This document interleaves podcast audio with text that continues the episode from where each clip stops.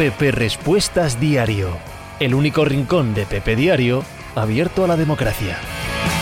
A ver, que esto empieza. ¿Qué tal? ¿Cómo estamos? Hoy es sábado 14 de agosto del año 2021. La pole la tiene José Matín. Digo lo de sábado con énfasis porque hacía mogollón que no me plantaba aquí un sábado entre que el mes de julio ha sido complicado de idas y venidas de diversos viajes y que no había grandes cosas que ver los fines de semana, que estaba todo más esparcido por acontecimientos veraniegos, eh, bien la Eurocopa, bien eh, los Juegos Olímpicos, no tenía mucho sentido, además con Juegos Olímpicos pues había cosas que ver por la mañana. Los fines de semana no tenía mucho sentido hacerlo, pero retornan las ligas, retorna la Vuelta Ciclista, retorna una normalidad eh, de semana, fin de semana, semana, fin de semana, así que vuelve el que vamos a ver este fin de semana aquí al canal de Twitch.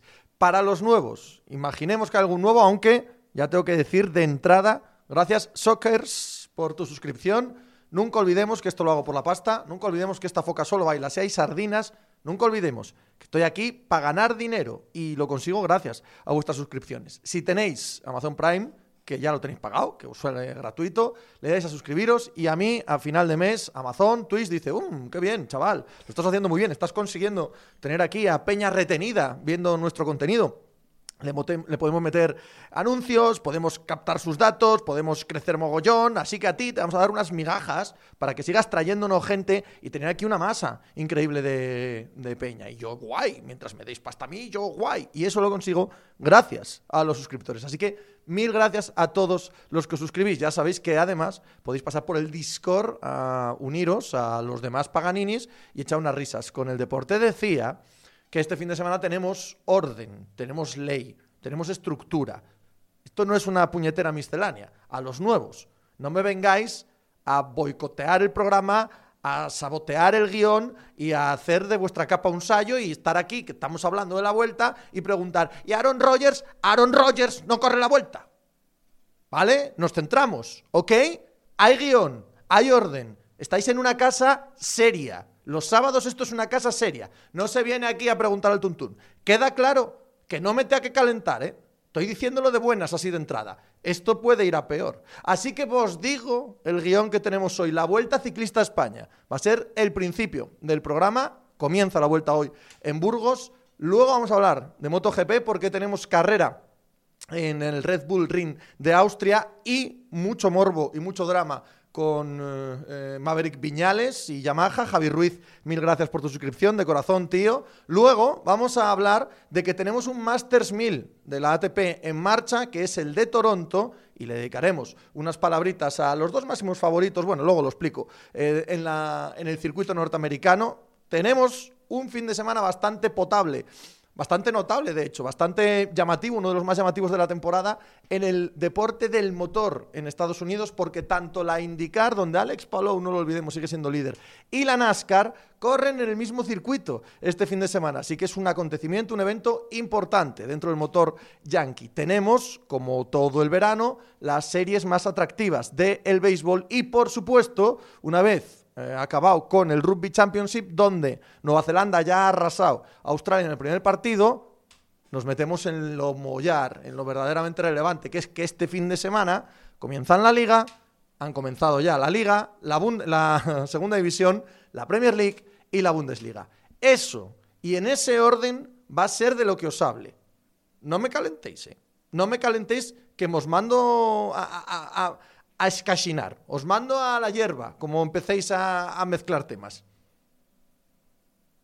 Capitán Sport, muchísimas gracias. Antes de eso, vamos a hablar diez minutitos, si queréis, de el amor y el trabajo de los hombres. Diego, ¿cómo estamos? Marc, Pepe. Qué dolor el arbitraje de la primera jornada. Es tan lamentable y más después del nivel de la Eurocopa. Luego, si quieres, Marc, hablando de la liga, hablamos de Gil Manzano ayer en, Mestalla, que, tiene, miga, desde luego. Álvaro, estamos en sábado de misa, respeten el turno correcto. Ya iremos a comulgar cuando debamos. Jalfamir, en la vuelta, ¿cuántas vueltas dan realmente? Toma. Tenemos mucho humor hoy. No aquí no viene cualquiera, viene gente con sentido del humor. Let's go Palou, hablaremos de Palou. Miquel Astiz, ¿quién da la vez? ¿Quién la va a dar? Yo, no penséis que esto es una democracia, esto se hace lo que yo diga aquí todo el rato, GJ. Hablando de la vuelta, ¿qué te parece la vuelta en la liga, capitán? Pepe, un mes más aquí alimentando la foca. Mira, y estoy encima adelgazando. Desde que alimentáis a la foca, adelgazo. ¿Qué te parece, capitán Sport? Como metáfora, ¿qué te parece? Uniendo con el tema de Discord, ¿para cuándo cuentas esta, cunetas estadios llenos? Ahí, lo antes posible, por favor. Cleitos, me voy a poner tu último directo para limpiar la casa y empiezas ahora. El destino quiere que me adoctrines. Déjate, déjate adoctrinar, Cleitos. Eh, los Paralímpicos. J. Ignacio, de NFL no hay nada, no, querido. No. No, ni de NFL, ni de Summer League, ni, ni de polladas. No, no, no. Procuramos, procuramos en esta casa hablar de las menos estupideces posibles. No lo conseguimos. Tenemos un límite como una jarra de cuántas estupideces podemos hablar y la vamos llenando, ¿vale? La vamos llenando. Y se, hace, porque lo sabéis que se hace. Bueno, trato de no hablar de, de, tantas estupideces que desborde la jarra. La Summer League es una estupidez. La pretemporada de la NFL es una notable estupidez. El tema de que el Madrid se va a la Premier es una mega super estupidez. No lo saquéis. no lo saquéis, por favor. Vamos a vamos a limitar el tema de tonterías. Eh, no quiero comparar una cosa con otra. Desde luego, la pretemporada NFL tiene un rango superior a lo demás, pero me parece que hace ya tiempo que se ha quedado para, bueno, pues para cuatro pijaducas, para cuatro batallas de quarterbacks pero poco más, poco más. De lo que hemos jugado hasta ahora tiene poco que debatir el tema de la NFL, porque no hay nada concreto que debatir sobre los partidos de pretemporada. 20. ¿Le merece la pena a los periódicos sacar noticias que claramente son falsas para ganar clic? Sí, lo digo por el Madrid la Premier. ¿Ves? Ya lo está sacando y yo lo he sacado. Y la gente está hablando de ello. ¿Ves cómo merece la pena? Javi, Pepe, ¿alguna cuenta Twitter que seguir para quienes nos estrenemos con el ciclismo en esta vuelta? Uf, muchísimas, muchísimas. Carlos CR, Bemancio, Nico, Vanloy, eh, Joan Seguidor, eh, el, cuaderno de Joan Seguidor, vamos. Em, a cola de pelotón, el Mayot, Juan Clavijo, por supuesto, todos los eh, comentaristas de Eurosport, toda esta peña, toda esta peña toda, me, me olvido de muchos. Em, cronoscalada. Joder, me olvido de muchos. Me, da rabia, pero un montón, un montón. En Anetec, buenas Pepe. Qué desastre el partido entre All Blacks y Australia. Luego hablamos de eso, Juan Arias. De la resaca que tengo, ¿podemos hablar? Sí, sí, sí, sí. Hablamos de la resaca que tenéis todos y cada uno de vosotros sin ningún problema. J. Birlanga, acaba de sacar un comunicado al Madrid diciendo que además de ser falso absurdo lo de la Premier. ¿Veis? ¿Veis? ¿Veis cómo merece la pena? ¿Lo veis? ¿Lo veis? Eh, Nico Van Looy, Cronoscalada, a esos son cuentas de, ciclismo. Dálvarez, buenas Pepe, un gusto verte por aquí por la mañana de nuevo. ¿Qué hora es la etapa de hoy? Bueno, pues es, vale, venga, ya veo que no queréis eh, seguir por el tema de las eh, resacas. Vamos pues, este fin de semana comienza la Vuelta Ciclista a España, de catedral a catedral y tiro porque me toca. Sale hoy de la Catedral de Burgos con un prólogo que son 7, 8 kilómetros, con un puerto ahí en el medio de tercera, es decir, no es una crono plana para especialistas, 8 kilómetros no puede haber grandes diferencias, sin mostrar cierta jerarquía entre la gente que viene a pelear la carrera. ¿Cuánto les meterá Roglic a Carapaz, Bernal y Adam Yates, que me parece que es la gran batalla, eh, al menos a priori, que tenemos en esta competición? Roglic, dos vueltas consecutivas, frente a Lineos. El Lineos trae un equipo como a todos los dados del año para ganar. Egan Bernal ha ganado este año el Giro de Italia. Richard Carapaz ganó Romandía, no, eh, Vuelta a Suiza, si no lo tengo yo ahora mal en la cabeza. Adam Yates ganó la Volta, yo creo que sí. Todos los grandes de Ineos han ganado algo esta temporada. La gran duda es quién es el, eh, el líder. Lo pondrá a la carretera. Si están al 100% los tres, es obvio que es Bernal. Pero Carapaz ya le ganó un giro a Roglic. Carapaz estuvo a 20 segundos de ganarle la vuelta el año pasado a Roglic. Y Carapaz y Roglic han demostrado en los Juegos Olímpicos que están en un nivel envidiable. Roglic hace una exhibición en la crono para llevarse el oro. Carapaz hace una carrera espectacular para llevarse el oro en ruta. Hasta que no sepamos cómo va a afrontar Ineos, tanto como capitanía, liderazgo como por estrategia, no sé a qué se va a tener Roglic más allá de controlar la carrera, a llegar con ellos a falta un kilómetro y mazarlos con las 7, 8 finales en alto que hay eh, en el último kilómetro y tratar de ganar así. Digo lo de catedral a catedral porque la última etapa es crono y no es en Madrid, es en, eh, es en, la, en Santiago, en Santiago Compostela, perdonar, en el Obradoiro em, tenemos la última crono de 33 kilómetros, que es ventaja para Roglic, pero quedan tres semanas. Queda muchísimo para llegar hasta ahí. Eso es la visión general de la Vuelta Ciclista a España. La concreta, la de este fin de semana, ya digo, hoy etapa prólogo. Hoy etapa para pocas diferencias, etapa en la que Roglic tiene que ser considerado el favorito. Mañana, etapa llana, que para los días de calor y así por Castilla, por Burgos, guapísima. Etapa para los sprinters. Y aunque hago un poco de trampa, porque no es de este fin de semana, pero dado que es una especie de tríptico de Burgos, dado que Burgos ha pagado una pasta a la vuelta para que se hable de ellos, hablemos de ellos. Tenemos el eh, lunes, que es festivo en algunas partes de España, la subida al Picón Blanco, que es una muy buena subida que Hombre, es una etapa unipuerto, tampoco es para sacar ventajas, pero no es una rampa de, de garaje, ¿vale? No es una cuesta de cabras. Es una etapa en la que, lo que digo, llegar todo controlado y que los favoritos se lo jueguen en el último kilómetro. Favorito de nuevo Roglic. Veremos, veremos. Es un buen inicio de Vuelta Ciclista España, una Vuelta Ciclista España que me parece que tiene un recorrido muy atractivo. De Burgos van a bajar por la costa levantina y hasta Andalucía, luego acaban subiendo, la última semana es casi íntegra en Asturias y Galicia, con etapas encadenadas en Lagos de Covadonga y la siguiente en el Gamoniteiro, que es prácticamente lo que viene siendo el Angliru, lo que ha sido el Angliru en, eh, en, otras vueltas a España, un puerto increíble, inédito, brutal, descomunal, que no sé si hará entre que se corre eh, con ese puerto a falta de tres días para acabar y que el último día hay una crono, no sé cómo se correrán los primeros días. Pero bueno, en general, la Vuelta Ciclista España durante los últimos tiempos ha sido una carrera francamente divertida, francamente atractiva y movida. También tiene mucho que ver con que el equipo de casa, el equipo que tiene que justificar el presupuesto del año, Movistar, siempre tiene que moverse mucho en esta carrera para que se hable de ellos, para que puedan cazar alguna etapa, alguna clasificación, lo que queráis, que se hable de ellos, que haya movimiento. Eso hace que la carrera sea más movida. En fin, Empieza la vuelta. Muchas ganas de vuelta. Juan Arias, de ciclismo también está muy bien la cuenta la Flam Rouge. Desde luego que sí. Desde luego que sí. Joan Torner, yo resaca no, pero la boca chicle post cervezas de ayer sí tengo. Agüita y a escuchar a Pepe Rodríguez. Bien hecho. Mesemela, hombre, no espero más de 20 segundos a nadie. ¿Ves a los franceses haciendo algo más allá de top 10? No, no veo ninguno que, venga con, con de verdad eh, capacidad para meterse en la pelea real. Harry, muchísimas gracias por tu suscripción. El socio apasionante se presenta a la vuelta. Manolito, ¿de verdad el Alto del Castillo cuenta como puerto de tercera? Supongo que será para poner el mayor desde el primer día. Desde luego, sí, Manolito, no es puerto ni nada, es simplemente para dar puntos y que, y que haya mañana un mayor, desde luego. Una tachuela que casi la subo con mis hijas, sí, sí, es, lo que hay. Nacho, eh, ¿cuánto pierdo Ilanda con Roglic? Creo que medio minuto como mínimo. Puede ser, Puede ser perfectamente, sí. Arey no, no pasa por mi pueblo este año la vuelta. Solo ha pasado una vez en la historia. ¿Y qué etapa, eh? Qué etapa bonita ganó Sepp Kuss allí en mi pueblo. Hola, Banana, ¿cómo estás? Aquí, hablando de lo que tenemos en el deporte a día de hoy. Mira, viene mi hijo que se ha quedado a dormir fuera de casa hoy y acaba de llegar. Ya estamos los cinco en casa. Vale, esto por el lado de la vuelta. Espera, antes de despedirla. ¿Quién es para vosotros el favorito a ganar la vuelta? ¿Roglic o Ineos? Sin más. Roglic o Ineos. Cualquiera de Ineos me vale. Porque yo creo que se puede meter a Dan Jace también en, la pelea, ¿vale? Albert Fontanals. Gracias de corazón, querido amigo, por tu suscripción. Hola, Pepín. Un año ya sin ponernos nunca de acuerdo. Se te quiere. Eres un grande, Albert, de corazón. Eh, Pepe, 12 minutos esperando que se me enfría el café. Pues no esperes. Rogli, Rogli, Rogli. Landa. ¿De verdad queréis que hablemos de Landa? ¿De verdad queréis que hablemos de Landa? No os he dicho al principio que no habláramos de tonterías. No os he dicho que no habláramos de tonterías. Que no vamos a hablar del landismo. La última vuelta que vi la ganó Melchor Mauri. ¿Sabéis, sin mirar Google, qué año es ese? Yo sí.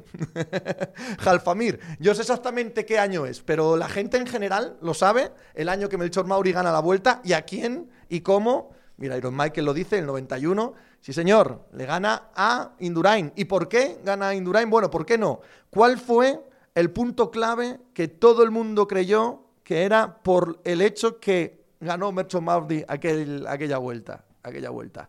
No, no se baja Indurain. No, no, no, no, Indurain gana el Tour ese año, no lo olvidemos. No, no, no, no, no, no. Eh, ¿En qué etapa se retira Landa? Esa es la pregunta, Enric Más. Merquiades, eh, ¿tienes idea de cuánto vale que la vuelta salga de tu pueblo? No entiendo cómo el ayuntamiento del mío se puede permitir una. Es muy caro. No sé el dinero exacto porque es una opacidad enorme la de Guillem. Sí, tardó menos, eh, GJ, bien tirada. Pero, ¿qué le sucedió a Indurain para que no pudiese disputar aquella vuelta, para que no ganase aquella vuelta. ¿Qué sucedió en la vuelta? No a Indurain, ¿qué sucedió en la vuelta? Algunos lo sabéis, os acordáis, lo vivisteis, eh, no tenéis ni idea, no os importa, un carajo. Eh, Iron Michael, metieron millones de cronos ese año, ¿no? Cinco cronos había aquel año. Cinco cronos. Dice Nacho que va a ganar Bernal. Si Bernal gana, se convierte en el más joven en ganar las tres grandes vueltas y en el primer sudamericano, primer no europeo que gana las tres grandes vueltas. Yo, eh, esto es como los triples dobles en la NBA. ¿eh?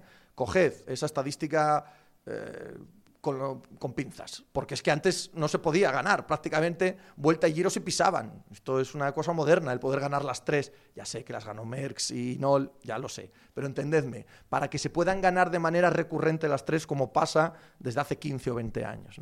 Eh, José Matín, lo viví pero no me acuerdo, cuenta, voy Si vamos a hablar de tonterías, ¿en qué momento la gente se creía que más era ciclista en primer nivel? Como no lo sabéis, lo cuento yo. Aquel año, lo que acabo de contar del Gamoniteiru, ¿vale?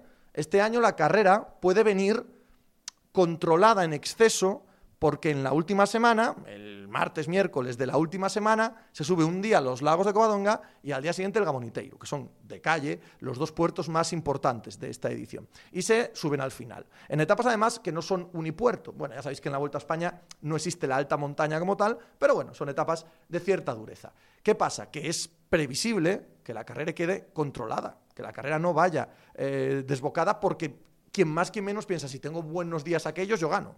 Yo gano de los favoritos, ¿vale? No hace falta jugártela los primeros días. En aquella vuelta del 91, aparte de las cinco cronos, había una etapa monstruosa por los Pirineos.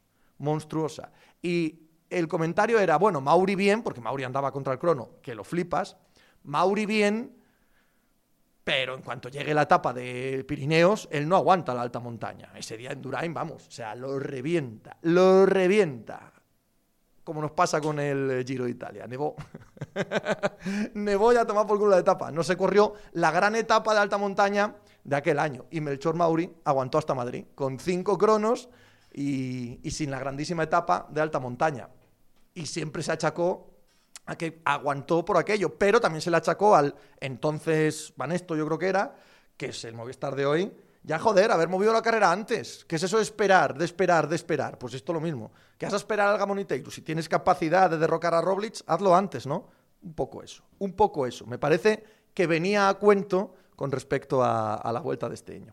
Mundo Dolphins es Pleistoceno superior para mí. Sé que lo vi y lo sabré, pero sé quién es Lejarreta. El socio, que gane el mejor de los tres grandes favoritos me caen bien. Aquí no hay villanos. Nacho, Landa no ganará, pero Bahrein lleva un equipazo, Padun, Hey, Caruso y Pouls. No, no, el equipo de Bahrein es increíble. Y lo que están dando Bahrein este año, ¿eh? Van a ser un equipo que tiene que ser seguro animador de la carrera. lo, que, lo que está haciendo Bahrein en toda la temporada es, es una puñetera locura. MotoGP. Qué producción, ¿eh? Qué niveles de producción. Cuidado. Era bueno que volviese este programa de los sábados para volver a mostrar al mundo el nivel de producción excelente en el que me muevo, ¿verdad? Nacho, un haciendo estrategias curiosas, qué raro, hombre, de aquella no era un Zue. De aquella era Echevarri, Nacho, el, que dirigía Banesto. Fontanals, un poco el tour el año pasado, ¿no? Roglic amarrando, amarrando y al final se lo levantaron. Algo así, sí, algo así. Manolito, un diente arriba. Me acuerdo que le gritaba Manolo Sainz a Mauri en la crono decisiva con el micro de García todavía en Antena 3. Ya ves, y fue un gran fracaso para Banesto y un gran fracaso para Indurain. Y como tal se habló este chico no va a ganar nunca, este chico, pues, pues de verdad, como si ahora, no sé, no, no, quiero hacer comparaciones estúpidas, pero ya me entendéis, era ya está bien de estar a la sombra de Perico, es el año de Indurain, es el año en el que verdad, en verdad viene como líder a la vuelta y no la gana. Este chico no vale, este chico no vale, este chico no está. Esto se decía, ¿eh? Dos meses antes del primer tour, dos meses antes del primer tour de Indurain. Esto es historia de España, esta clase de historias que luego quedan tapadas, que nunca se sabe de ellas. El socio, si tienes fuerza, te haces un Pogachar y adiós. Sí, Pogachar, Lance Armstrong lo hacía también, Froome lo hacía también, el Sky lo hace siempre, Ineos. Eh, si tienen alguien con fuerza, la primera etapa de montaña, catapum, zumba. Y, y luego vemos, ¿no? Caramel dice que el programa va sobre ruedas hoy. Hay humor, hay humor aquí. Mostoboy, ¿y por qué Mauri nunca estuvo cerca de repetir hazañas parecidas? ¿Qué le pasó? Es que Mauri no pasaba la alta montaña. Así de sencillo. Mostoboy. Y en aquella vuelta no hubo alta montaña. Indurain sobrevalorado. Azbimbi, ¿has hecho algún curso este verano o es todo sapiencia natural? ¿Curso? ¿Curso voy a hacer yo de qué? A cola de pelotón, mira, hay que recomendar a cola de pelotón también. Vamos, que a Indurain le pasa como a Soler. Es que es lo primero que me salía. me he refrenado a tiempo. Me he refrenado a tiempo para no hacer el ridículo a cola de pelotón. Pero es lo que me estaba saliendo y dije, no, para, para, para. ¿Para dónde vas? ¿Dónde vas, Pepe? ¿Dónde vas? Tal cual. NBA Dictas, SPP, MotoGP, la Calia Viñales. Vamos con ello, hombre. Vamos con Viñales. Qué desastre. Qué desastre lo de. Eh, qué desastre lo de Viñales. Qué puto desastre. Qué tío. Hasta que no se conocen todas las versiones, es cierto que hay que esperar. Es cierto que todo Dios es inocente hasta que se demuestra lo contrario. Todo eso es cierto. Pero Maverick Viñales, a ver, querido, o sea, subes a MotoGP con eh, Vitola de que vas a ser la próxima next big thing. Te arrasa Márquez. Ok, no pasa nada. Igual estamos hablando del mejor piloto de todos los tiempos. Al menos va a estar en el debate. Ok, te ha ganado. Bien, vale. A ti no te sienta bien porque tienes esa personalidad que tienes, que ya se ve que no te sienta bien. Tampoco pasa nada. Mucha gente en tus circunstancias y desde luego en el mundo del motor tiene que tener esa personalidad para ser importante. No hay ninguna queja. Ahora, el año que Mar Márquez se cae, que desaparece, que fue el año pasado, en la primera carrera, y que es un año raro en el que, como demuestra Joan Mir con la Suzuki, acabas ganando por regularidad y como demostráis tú y Cuartararo desde el principio de año, la Yamaha tiene moto, no estamos hablando de, que no ande, ¿vale? Estás en la miseria. O sea, haces una temporada espantosa. Justo el año en el que, oye, ya no está Márquez. O sea, las excusas se tienen que ir acabando. Te va a ganar todo el mundo. Te va a ganar Cuartararo, te va a ganar Mir, te va a ganar todas las Ducatis. Y tú te vas calentando, te vas calentando, te vas calentando. Y llega este año. Este año, tu moto no solo es líder del mundial, sino que Cuartararo ha ganado cuatro carreras. Cuatro en la primera parte del campeonato. Eso, eso pirula, ¿eh? Eso funciona. Y tú estás a hostias con tu equipo. A hostias con tu equipo al punto de que no renuevas, de que se hace pública, que hay una tensión enorme, que no tienes buena relación con los mecánicos, con los ingenieros, con eh, los directivos, lo que tú quieras, ¿vale? No es de recibo que vayas quedando o segundo o primero o vigésimo tercero. hay algo tuyo, algo en tu cabeza, algo que no acaba de funcionar. Y ya el último día, cuando todo aparece roto, las relaciones, Yamaha te acusa de querer sabotear al equipo, de querer romper el motor. Y tenemos unas imágenes de Dazón que concuerdan con esa eh, acusación, con esa teoría, con esa hipótesis. Tú no haces más que cuatro chistes en eh, redes sociales al respecto, sin explicarte. Te bajan de la moto, tú no corres este fin de semana, sospecho que no vas a volver a correr con Yamaha en todo el año.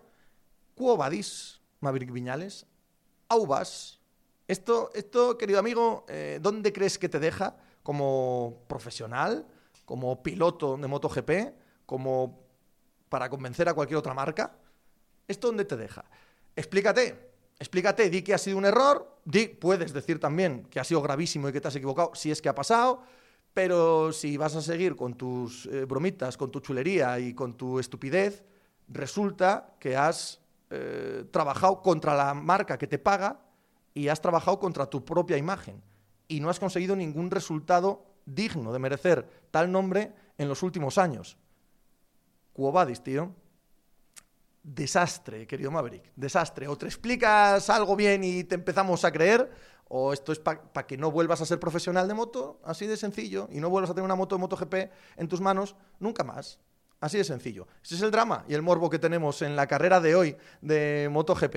A ver qué estáis diciendo de Viñales y ahora analizamos la carrera en sí. Viñales es el Mar Soler de las motos. No, hombre, Mar Soler no es mal tipo, no parece que haya boicoteado nunca a su equipo, a sus compañeros, ¿no? NBA Adictos, Viñales poniendo mil excusas siempre. ¿Os acordáis cuando la culpa era de Forcada? ¡Pucho! ¡Que no me quieres querer! Una persona que se llama Maverick, ¿qué esperas? Coño, peliculón, joder. Ignaleos, hola, buenos días, queridos. ¿Hay guion o estamos a salto de mata? Hay guion. Y que no me entere yo, ¿eh? Que vienes como Viñales a boicotear el programa. GJ, Tolili, que diría el otro. Correcto. Yago Silva, no lo va a decir nunca. Manolito, 3.000 personas durmiendo estos días en hoteles de Burgos, la vuelta. Varios equipos alojados aquí desde que terminó la vuelta a Burgos, un circuito exclusivamente urbano que discurre por un centro histórico increíble, sin un polígono de zona declarada de la vista, una percepción de excepción. Pues sí, pinta bien para Burgos. Mosto Boy, el mundo deportivo titulará que Pepe Brasil ha dicho que Soler es mejor que Indurain. Cleitos, Viñales ha abandonado el chat dando un portazo y diciendo ni sigue ningún resultado, nevedadictos. El problema es que ya tiene cerrado el contrato con Aprilia. Correcto. Ya no sé qué tiene, pero Aprilia, ¿eh? Aprilia, al fondo de la parrilla. Nanetej, muchas veces se confunde tener carácter con ser un crío consentido. Le pasó a Lorenzo hasta que lo entendió. Joan Torner, Maverick Viñales, futuro piloto de Superbikes, Fontanals, pero es que lo contrario se ha demostrado, ¿no? Quiero decir, si escuchas el vídeo se ve que va a mala hostia. Sí, es lo que parece, pero bueno, entre lo que parece y un vídeo que vemos por internet y tal y la realidad, quisiera escuchar su versión, ¿no? Café Romano. Quiero recordar que cuando ganó Mauri anularon por mal tiempo la etapa en la vuelta. En teoría, perdería el liderato. Llegas un pelín tarde, Café Romano, pero bien, pero bien, corroborando la verdad, dando la razón al eh, querido director de este programa, Zar Mostovoy. Hay que reconocer que la cabeza de Maverick siempre ha demostrado fallar, ya desde Moto 3. Una palada de tierra importante para su carrera. Roberto Sapu, Maverick escucha a Pepe que es un gran sabio. Vamos a la carrera en sí. Ganó la semana pasada Martinator, Jorge Martín, que es un piloto que me encanta. ¿Os acordáis cómo comenzó la temporada Jorge Martín? Haciendo unos resultados eh, tanto en quali como en carrera impropios de lo que esperábamos de él, andando con Zarco y con Banaya, andando eh, con el resto de Ducatis oficiales, muy, muy bien. Claro, se cayó, se pegó la gran hostia, estuvo en un hospital un mes, se perdió, ¿qué? Cuatro o cinco carreras y cuando volvió no estaba para competir, no estaba para andar pero ha vuelto a coger, ha vuelto a coger la onda. La semana pasada, la onda, sin H.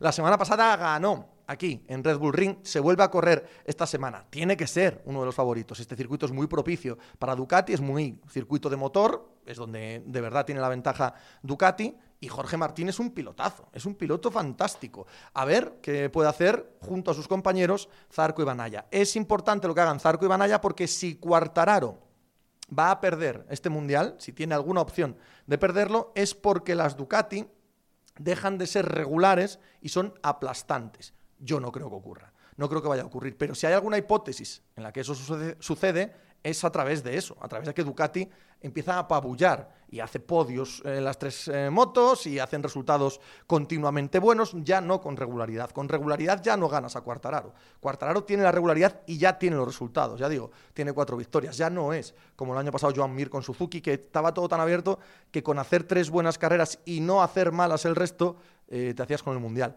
para descabalgar a Cuartararo hace falta mucho más. El otro día estuvo bien con la Yamaha, hizo tercero, pero da la sensación de que tanto Ducati como Suzuki andan más que Yamaha en este circuito. Veremos, veremos. Muy, muy atractiva la carrera de este fin de semana.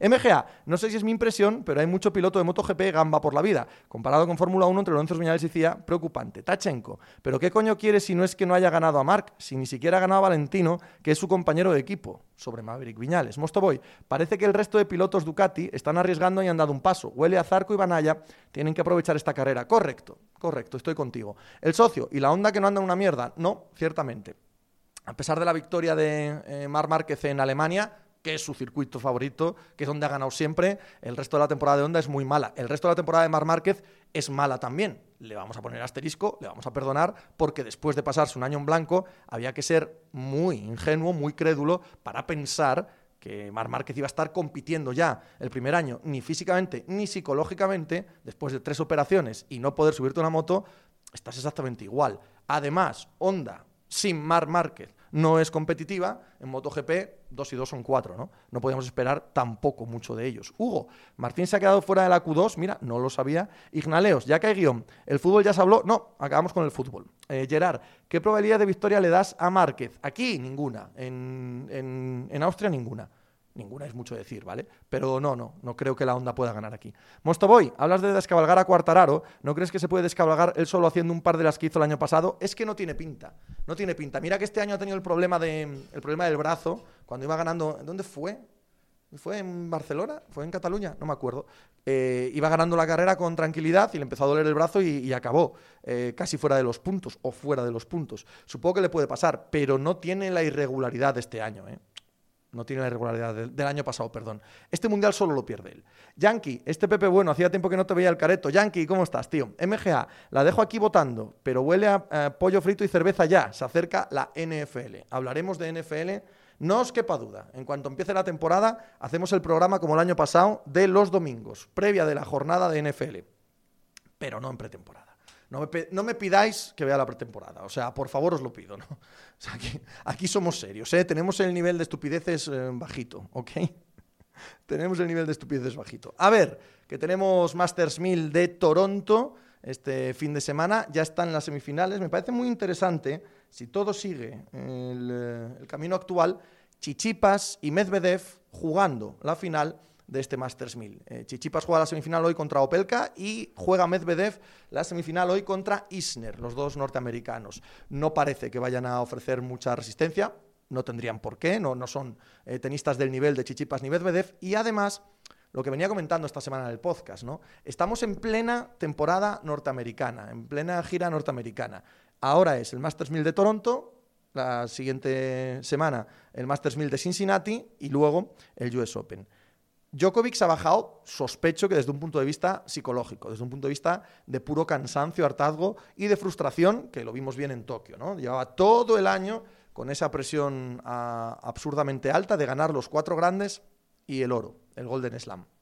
Reventó en Tokio, comimos todos y se ha bajado. Él hasta Flashing Meadows, hasta el US Open no está. ¿Cómo va a llegar al US Open? No soy adivino, no tengo ni la más remota idea. ¿Es el máximo favorito? Toma, claro, evidentemente. Pero sin competir, gracias a Imanol por tu suscripción, sin competir en los dos Masters Mills anteriores y viendo lo que le pasó en Tokio, convendréis conmigo que hay que poner un asterisco a ese favoritismo. Bueno, bueno, sí, favorito, a ver cómo viene. A ver cómo viene de la cabeza, a ver cómo viene físicamente, a ver si no viene desgastado y hasta las narices de jugar al tenis. A ver. Nadal se ha bajado por físico de Toronto y de Cincinnati. Y también dice que estará en el US Open, en Flashing Meadows. Mira, Nadal, palmaste en Roland Garros, cosa que ya te dice algo. Es algo que no pasa en su carrera, ¿vale? No pasa en su carrera. Palmar en Roland Garros en semifinales. Te remontaron cinco sets en el Australian Open. Chichipas, en cuartos de final, se puso dos sets abajo contra Nadal y Chichipas remontó. Huelga a decir que tampoco se remonta Rafa Nadal en un gran slam dos sets. No ha estado en Wimbledon, no ha estado en Tokio. Vuelve para la gira americana y un extraño problema en el pie que de repente aparece como cuando no nos habían dicho nada, le impide jugar, le impide moverse bien, le impide estar. ¿Va a estar bien para el US Open? Permitidme dudarlo mucho. Permitidme dudarlo una enormidad. Claro, dudar de Rafa Nadal es estúpido. ¿Puede ganar el Grand Slam? Coño, claro, ¿cómo no va a poder ganar el US Open? Que es el segundo Grand Slam donde más ha ganado. Pero aquí hay dos, si hay asterisco con Djokovic, aquí hay dos asteriscos. Si no hay la seguridad de que Djokovic y Nadal vayan a estar bien para el US Open, nos enfrentamos al último grande del año con un vacío de poder, con un evidente vacío de poder. Aquí ya ganó Dominic Thiem hace nada, es el mayor que ha ganado Thiem. Y a la vez se lo ganó a Edverev en cinco sets, un partido disputadísimo. Medvedev que ya ha jugado la final del Open de Australia y que palmó también en cinco sets, en un partido durísimo con Nadal en el US Open, tiene que estar entre los favoritos. Chichipas es probablemente, si exceptuamos a Djokovic, el mejor tenista del año. Ha ganado en todas las superficies y en todas las superficies ha ganado torneos importantes. Es por eso que este fin de semana, y dando por hecho que no debo, porque todo puede suceder, pero dando por hecho que hoy en las semifinales ganen ambos, si la final del Masters 1000 de Toronto lo juegan Medvedev y Chichipas, creo que es muy importante para la carrera de ambos, para el palmarés de ambos, no se ganan Masters 1000 todos los días, y para la preparación del US Open. Quizás estemos ante el primer Grand Slam de cualquiera de los dos. No me parece descabellado decirlo, ni me parece descabellado decir que si los vemos jugar bien estas dos semanas, estos dos torneos, son los dos grandes favoritos al US Open. Por lo tanto, el Chichipas Medvedev de producirse, me tiene me tiene muy intrigado este fin de semana. Tengo muchas ganas de ver esto, de verdad que sí. Mesemela, ¿cuándo sacará Estados Unidos un posible número uno de la ATP? Parece lejano eso, parece muy lejano porque toda la chavalería que viene es chavalería canadiense, italiana, pero no, no, americana no parece.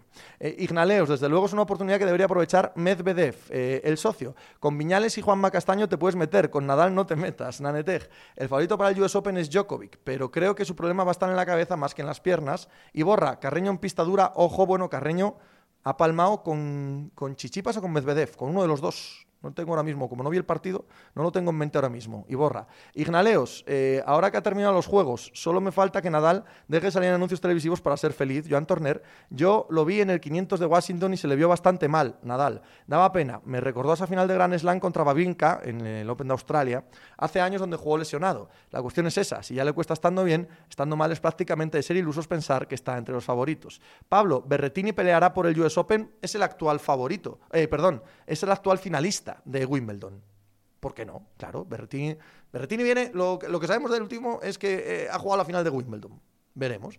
Oriol, nada, Pepe, volvemos al Molinón después de año y medio, nada puede igualar eso. Ignaleos, después de fallar Djokovic en los Juegos Olímpicos, ¿cuánto tiene que ganar a partir de ahora para que haya consenso respecto a que es el mejor? A mí nada. Yo creo que ya lo es. El consenso me da la sensación de que como gane aquí en el US Open y ponga el 21, ya está.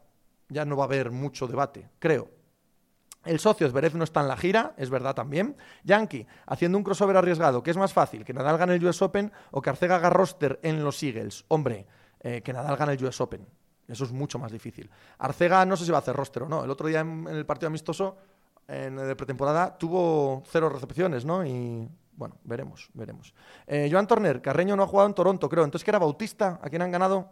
Eh, ¿A quién han ganado entonces? A Bautista. Sé que era un español, pero no, no tengo ahora mismo. Nevsista me dice que soy un sinvergüenza. Tienes razón. Manolo, ¿qué tal está la nueva jornada de tenistas españoles para el US Open? Bueno, de momento no podemos eh, lanzarnos a pensar que pueden andar ganando. Te están colando en FL, ya lo veo. Bautista, Bautista perdió con Opelka. Ok, alright. Vale, vamos a un fin de semana bastante importante en lo que se refiere al deporte del motor. Espera, espera, ¿qué estoy haciendo? La producción, ojito a la producción, ojito a la producción. Ay, ay, ay, ahí lo tengo, ahí lo tengo. Fin de semana muy importante en el mundo del motor en Estados Unidos. Es un acontecimiento especial. Tanto IndyCar como NASCAR van a correr en Indianápolis, pero no en el oval. Como veis, en el Roval. Es decir, cogen parte del oval y se meten por la parte interior, que es el mismo circuito, básicamente, en el que corría la Fórmula 1. Es. Em, bueno, un circuito más clásico de Estados Unidos que tiene parte interior con el oval, le pasa Daytona, le pasa a Charlo, le pasa un montón de circuitos ovales de Estados Unidos. Lo verdaderamente relevante e importante es que la carrera de indicar es el sábado y la hoy y la carrera de NASCAR es el domingo, que coinciden las dos grandes compañías en el mismo sitio, en el mismo fin de semana. Y así consiguen llenar un estadio gigantesco de 300.000 personas, no sé si llenarlo, pero al menos que no se vea mucha grada vacía, porque cuando van a correr a Indianápolis y no son las 500 millas, la indicar, claro, mete aquí 80.000, 90.000 personas y parece que está vacío. Para llenar esto, la hostia puta. En em, la semana en la que hemos tenido el acontecimiento en la MLB de Field of, eh, Game of, Field of Dreams, perdón, queda claro lo relevante que es, lo importante que es adornar las cosas, venderlas bien. Y como ejercicio de marketing, me parece soberbio, tanto para la Indy como para la NASCAR, que compartan este fin de semana. En lo estrictamente deportivo, la NASCAR, ahora poner el logo de la NASCAR, está a tres carreras, dos carreras de los playoffs y eso hace que estén muy tensos los que no han ganado una carrera, para los que no se vais, los 16 que entran en playoff son aquellos que han ganado alguna carrera. Da igual que tengas 900 millones de puntos. Si haces segundo en todas las carreras, pero ha habido 16 campeones de carrera, te adelantan para los playoffs. Por lo tanto, hay pilotos de los muy buenos, de los muy regulares, que no han ganado carrera todavía. Para ellos hay cierta tensión. Y en el aspecto de la IndyCar, por supuesto, Alex Palou. Alex Palou, el español, es líder del campeonato. Quedan cinco carreras, solo queda un óvalo, que es la semana que viene. Esta carrera, en teoría, no le va mal. Su principal enemigo es Scott Dixon, de su propio equipo, Yankee. Muchas gracias por tu suscripción. Eh, Scott Dixon es la gran estrella de su equipo, tiene seis títulos de indicar y es quien está detrás. El otro rival, el Pato War, el McLaren de Pato War, tuvo mala carrera la semana pasada en Nashville y eso hace que se haya quedado un poco atrás. Alex hizo séptimo, Alex con cierta regularidad va a ganar este campeonato. Pero tener regularidad en este campeonato es muy complicado. No penséis que es como la Fórmula 1, que son tan estables las posiciones de carrera en carrera. Es hoy, por la tarde, 6 de la tarde me parece, echemos un ojo, yo por lo menos seguro que lo voy a echar, a la carrera de Alex Palou, a ver si puede acabar por delante de Scott Dixon, de Pato Oguar, a ver qué tal se le da Indianápolis el Roval, ya sabemos que el Oval se le da de putísima madre, en las 500 millas hizo segundo, ¿os acordáis? Uno de los momentos verdaderamente memorables ¿eh? del año deportivo, la victoria de Castro Neves en las 500 millas de Indianápolis y Alex Palou peleando con él hasta la última hasta el último instante, siendo adelantado a falta de dos vueltas, aquellos doblados que le dieron el rebufo a Castro Neves fue, fue fantástico, fue maravilloso. Creo que va a ser un muy buen fin de semana para el motor norteamericano, creo que va a serlo también a nivel de audiencias por lo bonito que es que las dos grandes compañías coincidan en el mismo, eh, en el mismo, en el mismo circuito. Eh, esto es Daytona, sí es verdad, estaba mirando y es verdad que, que, el logo, el logo no, el, el recorrido es el de Daytona es muy similar, ¿eh? Indianapolis es muy, muy similar. El socio, el coste de producción del programa es cero euros. Ya no, ya no. el socio. Ya no, cuidado a eso.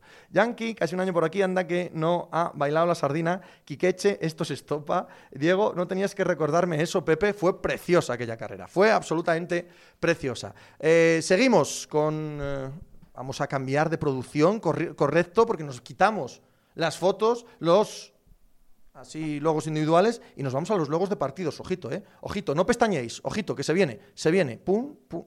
Oh, oh. Pagáis por esto. Pagáis por esto. Pero por favor, ¿eh?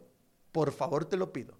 Es que no hay programas de televisión de este calibre, de este tamaño.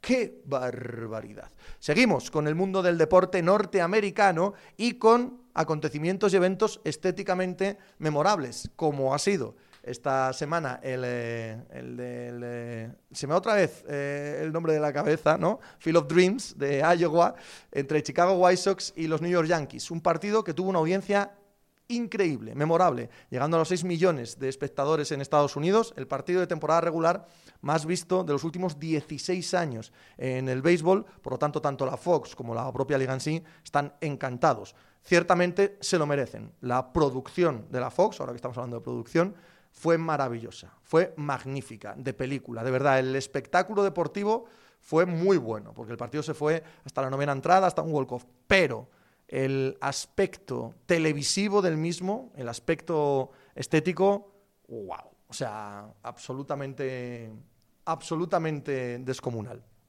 Eh, ¿Cómo se llama la película de ese campo? Campo de sueños. Campo de sueños. Eleven Flops. ¿A ti te gusta el béisbol? Me encanta el béisbol. Eleven. Manolo Corne, ¿puedes dar un poco de contexto, historia de por qué el Field of Dreams de la MLB? Pues porque es una película mítica. Es una película mítica acerca de pues la clásica película norteamericana del medio oeste, de paisano de mediana edad que vuelve a su pueblo a pelearse con su padre, con el que ha tenido una relación espantosa siempre, pero les une el béisbol y él en el maizal que tienen allí en Iowa eh, empieza a tener visiones o a encontrarse con fantasmas de jugadores míticos del pasado que le empiezan a decir si lo construyes, la gente vendrá. Si lo construyes, la gente vendrá. Entonces se embarca en un, eh, en un viaje en el que convence a su mujer de construir un campo allí y tal, no sé qué. Y bueno, acaban apareciendo los fantasmas y bueno, la clásica película norteamericana, tipo Disney, pero que es tan tan respetuosa con la historia del béisbol, con los valores del béisbol, con lo que significa para gran parte de la sociedad norteamericana la cultura del béisbol, la cultura del béisbol en los pueblos, en el medio oeste, que se volvió una película mítica, aunque no sea una gran película. Y eso ha llevado a la MLB a replicar el estadio en un partido esta semana. Y ha sido, pues eso, ya digo, una audiencia descomunal para un partido de temporada regular de la MLB. Desde el punto de vista deportivo, este fin de semana siguen jugando los Chicago White Sox y los New York Yankees y desde el punto de vista deportivo es importante, porque Chicago, mal que bien, tiene la plaza asegurada en playoff, pero Nueva York no. Nueva York en absoluto. Está por detrás de Boston, perdón, está muy por detrás de Tampa Bay Rays en su propia división. Tal y como están jugando los Oakland Athletics, es muy difícil imaginar que vaya a haber dos plazas de wildcard en cualquier división lo normal es que entre Boston, Nueva York y Toronto tengan que pegarse por una plaza de playoff. Y no lo tienen asegurado y queda un mes de competición. Todos estos partidos son muy importantes, muy, muy importantes. Iron Michael, ni puta idea de béisbol, pero vaya chulada de entrada al campo. Roberto Sapu, ¿cuál es tu película favorita de béisbol? La mía es Moneyball. Albert Fontanal, hostia, debuta Chris Sale, hola a las 10 horas de aquí. Qué gusto, sí señor. Boston recibe a su ace, a su pitcher estrella, recuperado de la operación Tomillón. ¿Será esto lo que haga que Boston recupere, no sé si el nivel de juego, si el nivel de victorias de principio de temporada? Desde luego es, es casi casi como un fichaje el recuperar a Chris Sale por parte de Boston. Se pone esta carrera por los playoffs en la Liga Americana Este muy tensa, Nacho. Debería la NFL también recrear una película de Kevin Costner y dejar hacer un draft a los Browns y Gnaleos. ¿Habéis visto Días de Fútbol? Sí. Es una peli cómica española sobre unos tirados que se apuntan a un torneo. Es un descojone muy buena. La conozco. Jafepof ves a los White Sox en las series mundiales, tienen de todo, bateo, abridores, rotación, ¿quién puede hacerles frente? Yo sí, les, yo veo que son favoritos a ganar en la Liga Americana, sí. Desde el principio de temporada, Fernando Díaz me lo decía, dice, el mejor van a ser los White Sox. Y a mí me costaba verlo, y, tenía razón. Y yo ahora mismo creo que es el mejor equipo de la Liga Americana, sí. Eh, ¿ves a los White Sox al nivel de ganar a seis mundiales? Claro que sí. Quiqueche, no digo que sean los máximos favoritos, pero claro que están ahí. Quiqueche, ¿cuándo se habla de básquet, Pepe? Cuando haya temporada de básquet, Quiqueche. F1, ¡hombre! Tenemos aquí a Víctor Abad, tenemos una mega estrella aquí entre nosotros. ¿Cómo que qué vamos a ver este fin de semana si no hay Fórmula 1? No hay nada que ver. Y más tú, que estás en el paraíso. Tira para la playa, tío. Tira para la playa a cantar unas tonaditas, un algo. Tú, estás, tú, estás, ¿Tú qué vas a perder el tiempo delante de la tele, tío? ¿Tú vas a ver el Chicago White Sox New York Yankees de hoy y de mañana? ¿Vas a verlo? No, claro que no. ¿Tú vas a ver el New York Mets Los Ángeles Dodgers? El New York Mets que aunque los Mets están de capa caída, llevan dos meses muy jodidos, siguen estando virtualmente empatados con los Atlanta Braves y con los Philadelphia Phillies para ver quién se mete en playoff en esa división, que juegan este fin de semana con los Dodgers, que aunque son los favoritos, campeones y mejor plantilla, tienen suficientes problemas de lesiones como para echarles un ojo, sin Mookie Betts, por ejemplo, esta próxima semana, ¿vas a ver eso?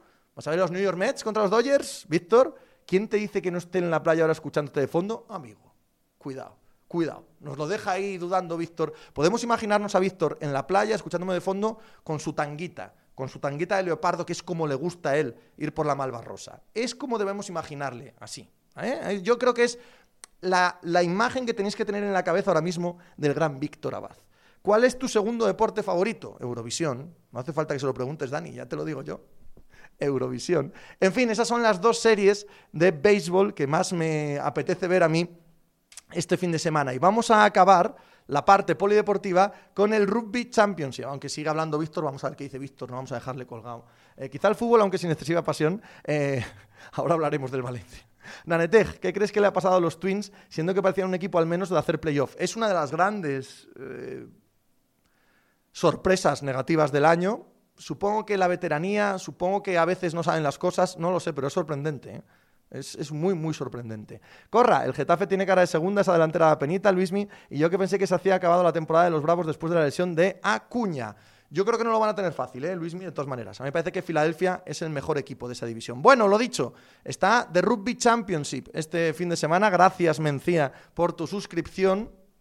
Eh, hace mucho calor, Millo, efectivamente. De hecho, estoy sudando. Tengo ganas de, en cuanto acabe, de ir a ducharme porque estoy aquí en pleno empapadura, joder. Empapadura. No sé si abrir, aunque me escuchen los vecinos, ¿para qué esto iré un poco?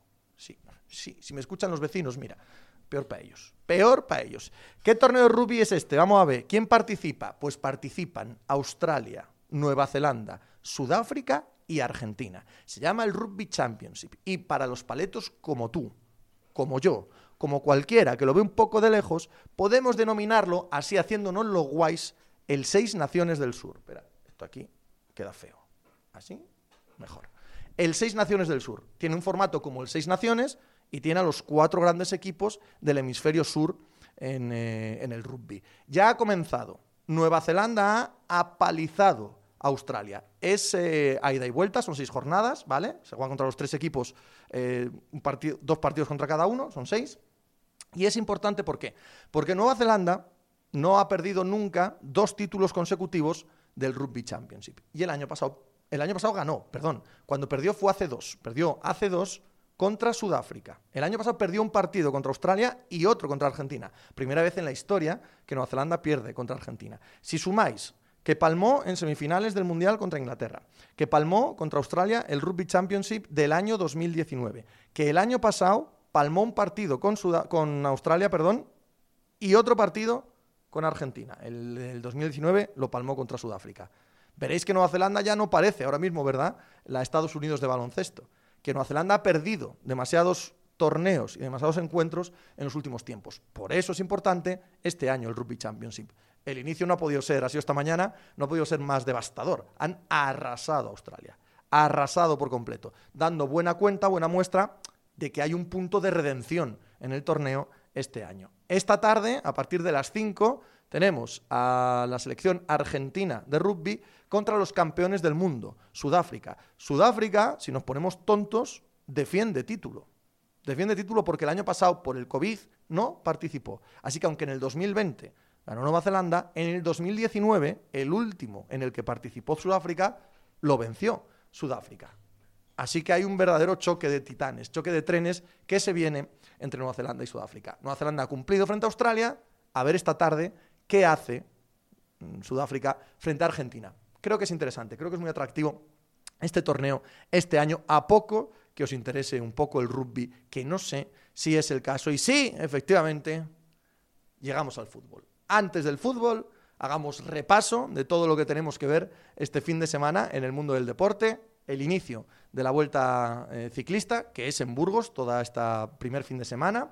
Tenemos el eh, Masters 1000 de Toronto, donde yo al menos quiero comprobar cómo están Medvedev y Chichipas, tanto para este título eh, individual como para el US Open. Tenemos carrera de motos en el Red Bull Ring de Austria, sin Maverick Viñales, en la Yamaha. Tenemos la NASCAR y el IndyCar en Indianápolis, ambos a la vez, el mismo fin de semana.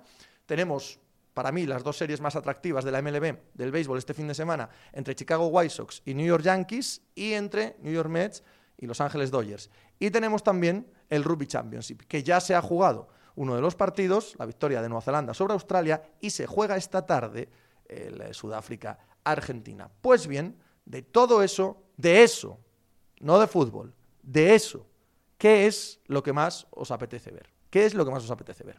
Dice aquí que Pepe, ¿no hay para ir acondicionado en tu estudio? Pues la verdad es que ni lo he pensado, tío. Nane, aunque te he hecho la pregunta ya, ahí va otra vez qué desastre de partido entre el Blacks y Australia. Muchísimos errores y ganó el que menos hizo. Ignaleos, vamos, que es un torneo donde Argentina queda cuarta, casi siempre. Millo, no joder, este Getafe no es de segunda, coño, solo... Uy, ahora hablamos de fútbol, ahora hablamos de fútbol. Juan Arias o corra. Eh, ahora hablamos de la Premier. Nane, si Australia y Nueva Zelanda cometen los errores de hoy, Sudáfrica les va a dar bien. Vituco, ¿qué tal? Muy buenos días. Eh, Fontanals, y hoy voy a verme un rato a Justin Fields si juega también. Perdonadme, no, hombre, perdonado. Perdonado de sobra. Yo no voy a hablar de ello en el programa, pero claro que podéis, que, voy a echar un ojo, seguro. Em, dice GJ que no va a haber nada de todo eso. Advimbi dice que el rugby, Sixto y Marotiño dicen que la vuelta. Conde dice que el White Sox y Yankees es otra vez en Iowa. No, este ya es en Chicago. Roberto, el Chelsea les faltaba más gol. Eh, ahora hablamos de la Premier, Roberto. Pencorro dice que las bicis, Mostoboy que la moto, eh, Iron Michael y Banana la vuelta, las bicis. Está claro que ganan las bicis, ¿eh? Está claro que ganan las bicis. Eh, Rinderfan dice que el tenis, Nacho, el Barça acaba de escribir a Memphis y a Eric, eh, Arey, béisbol. Ignacio, de eso voy a ver la playa. No parece que os atraiga mucho eh, el polideportivismo de este fin de semana. Mesemele dice que va a haber el Tour del Porvenir, donde está Ayuso, ¿no? nuestra gran figura en ciernes del ciclismo. Y Alcor, en Madrid, como que en Madrid hablamos luego, joder, no son, de verdad, ¿eh? De verdad, así es normal que suspendáis, así es normal que lleváis la vida que lleváis, que nadie os quiera por las empresas ni nada, que... Pero ¿cómo nos van a querer, tío? O sea, es normal. Ya hablaremos luego del fútbol. Si es que lo explico y no, no hay manera. Si es que es normal que os vaya tan mal. Es que no, no sois muy espabilados, tío. No sois nada espabilados, las cosas como son. Mira, lo de Denis Suárez y Mourinho, hay que echarlo, ¿veis? ¿Veis? Ya, ya estamos metiendo... Que no he dado paso al fútbol todavía, Bretiño. Que no he dado paso al fútbol todavía. De Alcor, perdón que acabo de llegar. Pues nada, echado igual, aunque acabes de llegar, tío. Esto es así, esto es así. No andamos con dibujos. Sal a la pizarra y escribe 40 veces, no me saltaré el guion. Corra, cambio generacional, en general. ¿eh? Esto lo mismo que un kebab. Cambio generacional. Venga, vamos al fútbol. Vamos al fútbol. ¿Qué os pareció ayer el debut de la liga, el precioso partido entre Getafe y Valencia, que mm, de 10 minutos de partido, a los 10 minutos de partido, 8 habían sido de bar. El Getafe ya estaba con un hombre menos, el Valencia estaba con un hombre menos y se había pitado un penalti de escandaloso piscinazo. Eso. A los 10 minutos de partido, a los 10 minutos de partido ya estábamos así, tío. Y el equipo con 10 por delante. L. Dice ya. Ya sé yo el espectáculo que me, voy a, que me voy a encontrar hoy. Y me lo tragué, y me lo papé entero. Y ahí estuve, como un capitán, viéndolo. Y no me lo pasé mal, la verdad. No me lo, no me lo pasé mal en, eh, exceso, pero vaya, vaya. Vaya inicio, vaya inicio de temporada para comer esto. Eh, Pucho, eh, ya es Mamardasvili el mejor portero de la historia. Ayer hace un par de paradas extraordinarias y la última, ya con el tiempo cumplido, puso a lo poco que había de público en Mestalla. Qué lástima seguir viendo los cambios medio vacíos, pero lo puso de pie, ¿eh? Lo puso de pie. Javi, por lo visto anoche tiene buena pinta el portero de nombre impronunciable del Valencia. Además tiene nombre de meme. Mamardasvili. A todos se os están ocurriendo, y a todas, los mismos chistes con Mamardasvili. Los mismos. Ahorraoslos. No los hagáis. Cuando, cuando se os ocurra así muy de repente, ah, dices, igual hay otros 40.000 al que se le ha ocurrido también. Ese no lo hagáis. Ese que, que es tan obvio, no lo hagáis. No, respetaos.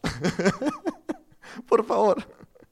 Nacho, ¿bordalismo o barbarie? ¿O era lo mismo? Y la segunda expulsión, peor, ya te digo, la expulsión del, del Getafe fue completamente absurda, total y absolutamente absurda. Hoy, a ver, Vituco, Bordalás parece ser que sigue en esa línea de juego bonito. Hombre, evidentemente, no vas a fichar a Bordalás y que haga otra cosa diferente, ¿no? Miralles, a un euroletra, la camiseta del portero es más cara que la de Messi. Roberto Sapu, fue una ópera bufa digna de la Liga Santander. Mira, mira qué mosquito tengo aquí. A ver, la liga en lo que respecta a aspirantes al título, efectivamente, no considero que Getafe y Valencia sean aspirantes al título. Comienza hoy, 10 de la noche, a la vez Real Madrid, Mendizorroza, perdón. El Real Madrid pondrá sobre el campo nada. No sabemos qué va a poner sobre el campo cuando lo que hemos visto a lo largo del año, a lo largo del verano, han sido bajas eh, por lesión, bajas por venta, pérdida de titulares y la llegada de nadie. La llegada de nada. Este equipo es peor que el año pasado. Y para mí, tanto el año pasado como hace dos, estábamos ante una de las versiones que yo recuerde más planas, romas y de poco nivel del Madrid que he visto nunca. Sobre todo en ataque. Se me puede argumentar que el centro del campo sigue siendo totalmente élite y no hay, nada que objetar ahí, salvo que tienes que tener a los tres al 100% de físico todo el año. Hoy mismo no es el caso, Tony Cross está de baja. Se me puede argumentar que el año pasado había una buena defensa y buen portero en el Madrid, y es cierto también. Este año no está Ramos, no está Barán, no está Cross de inicio este fin de semana. La delantera sigue siendo patética para los estándares del Real Madrid, quede claro. Claro, si lo comparas con el Alavés, pues no. Pero para los estándares del Real Madrid, es una delantera, ¿qué? ¿Qué vas a esperar? que Gareth Bale va a ser futbolista, que Hazard ya esté bien, eh, porque sí, que exploten Rodrigo y Vinicius, porque sí, que Asensio haga algo, porque sí, cuando lo que hemos visto en los últimos dos años nos impide pensar que eso puede ocurrir. Ya sé que alguna de esas puede ocurrir, pero todas, todas.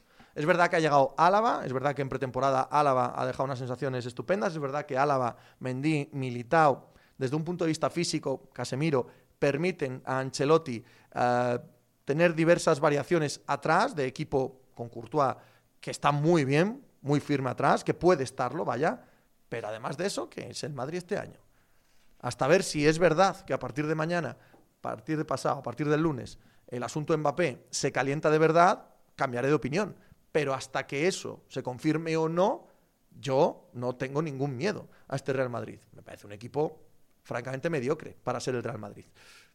Y el Alavés, no tengo mucha fe en el Alavés, de que no vaya a ser un año en el que vayan a sufrir enormemente. Pero como le tengo tanto cariño a mi Manu García, espero que tenga un buen año. Espero que se consolide en primera división un jugador que está por ver, si tiene nivel para ser todo lo grande que pensábamos de él en Gijón. A ver cómo veis el partido del Madrid, a ver cómo visteis el partido Getafe-Valencia ayer.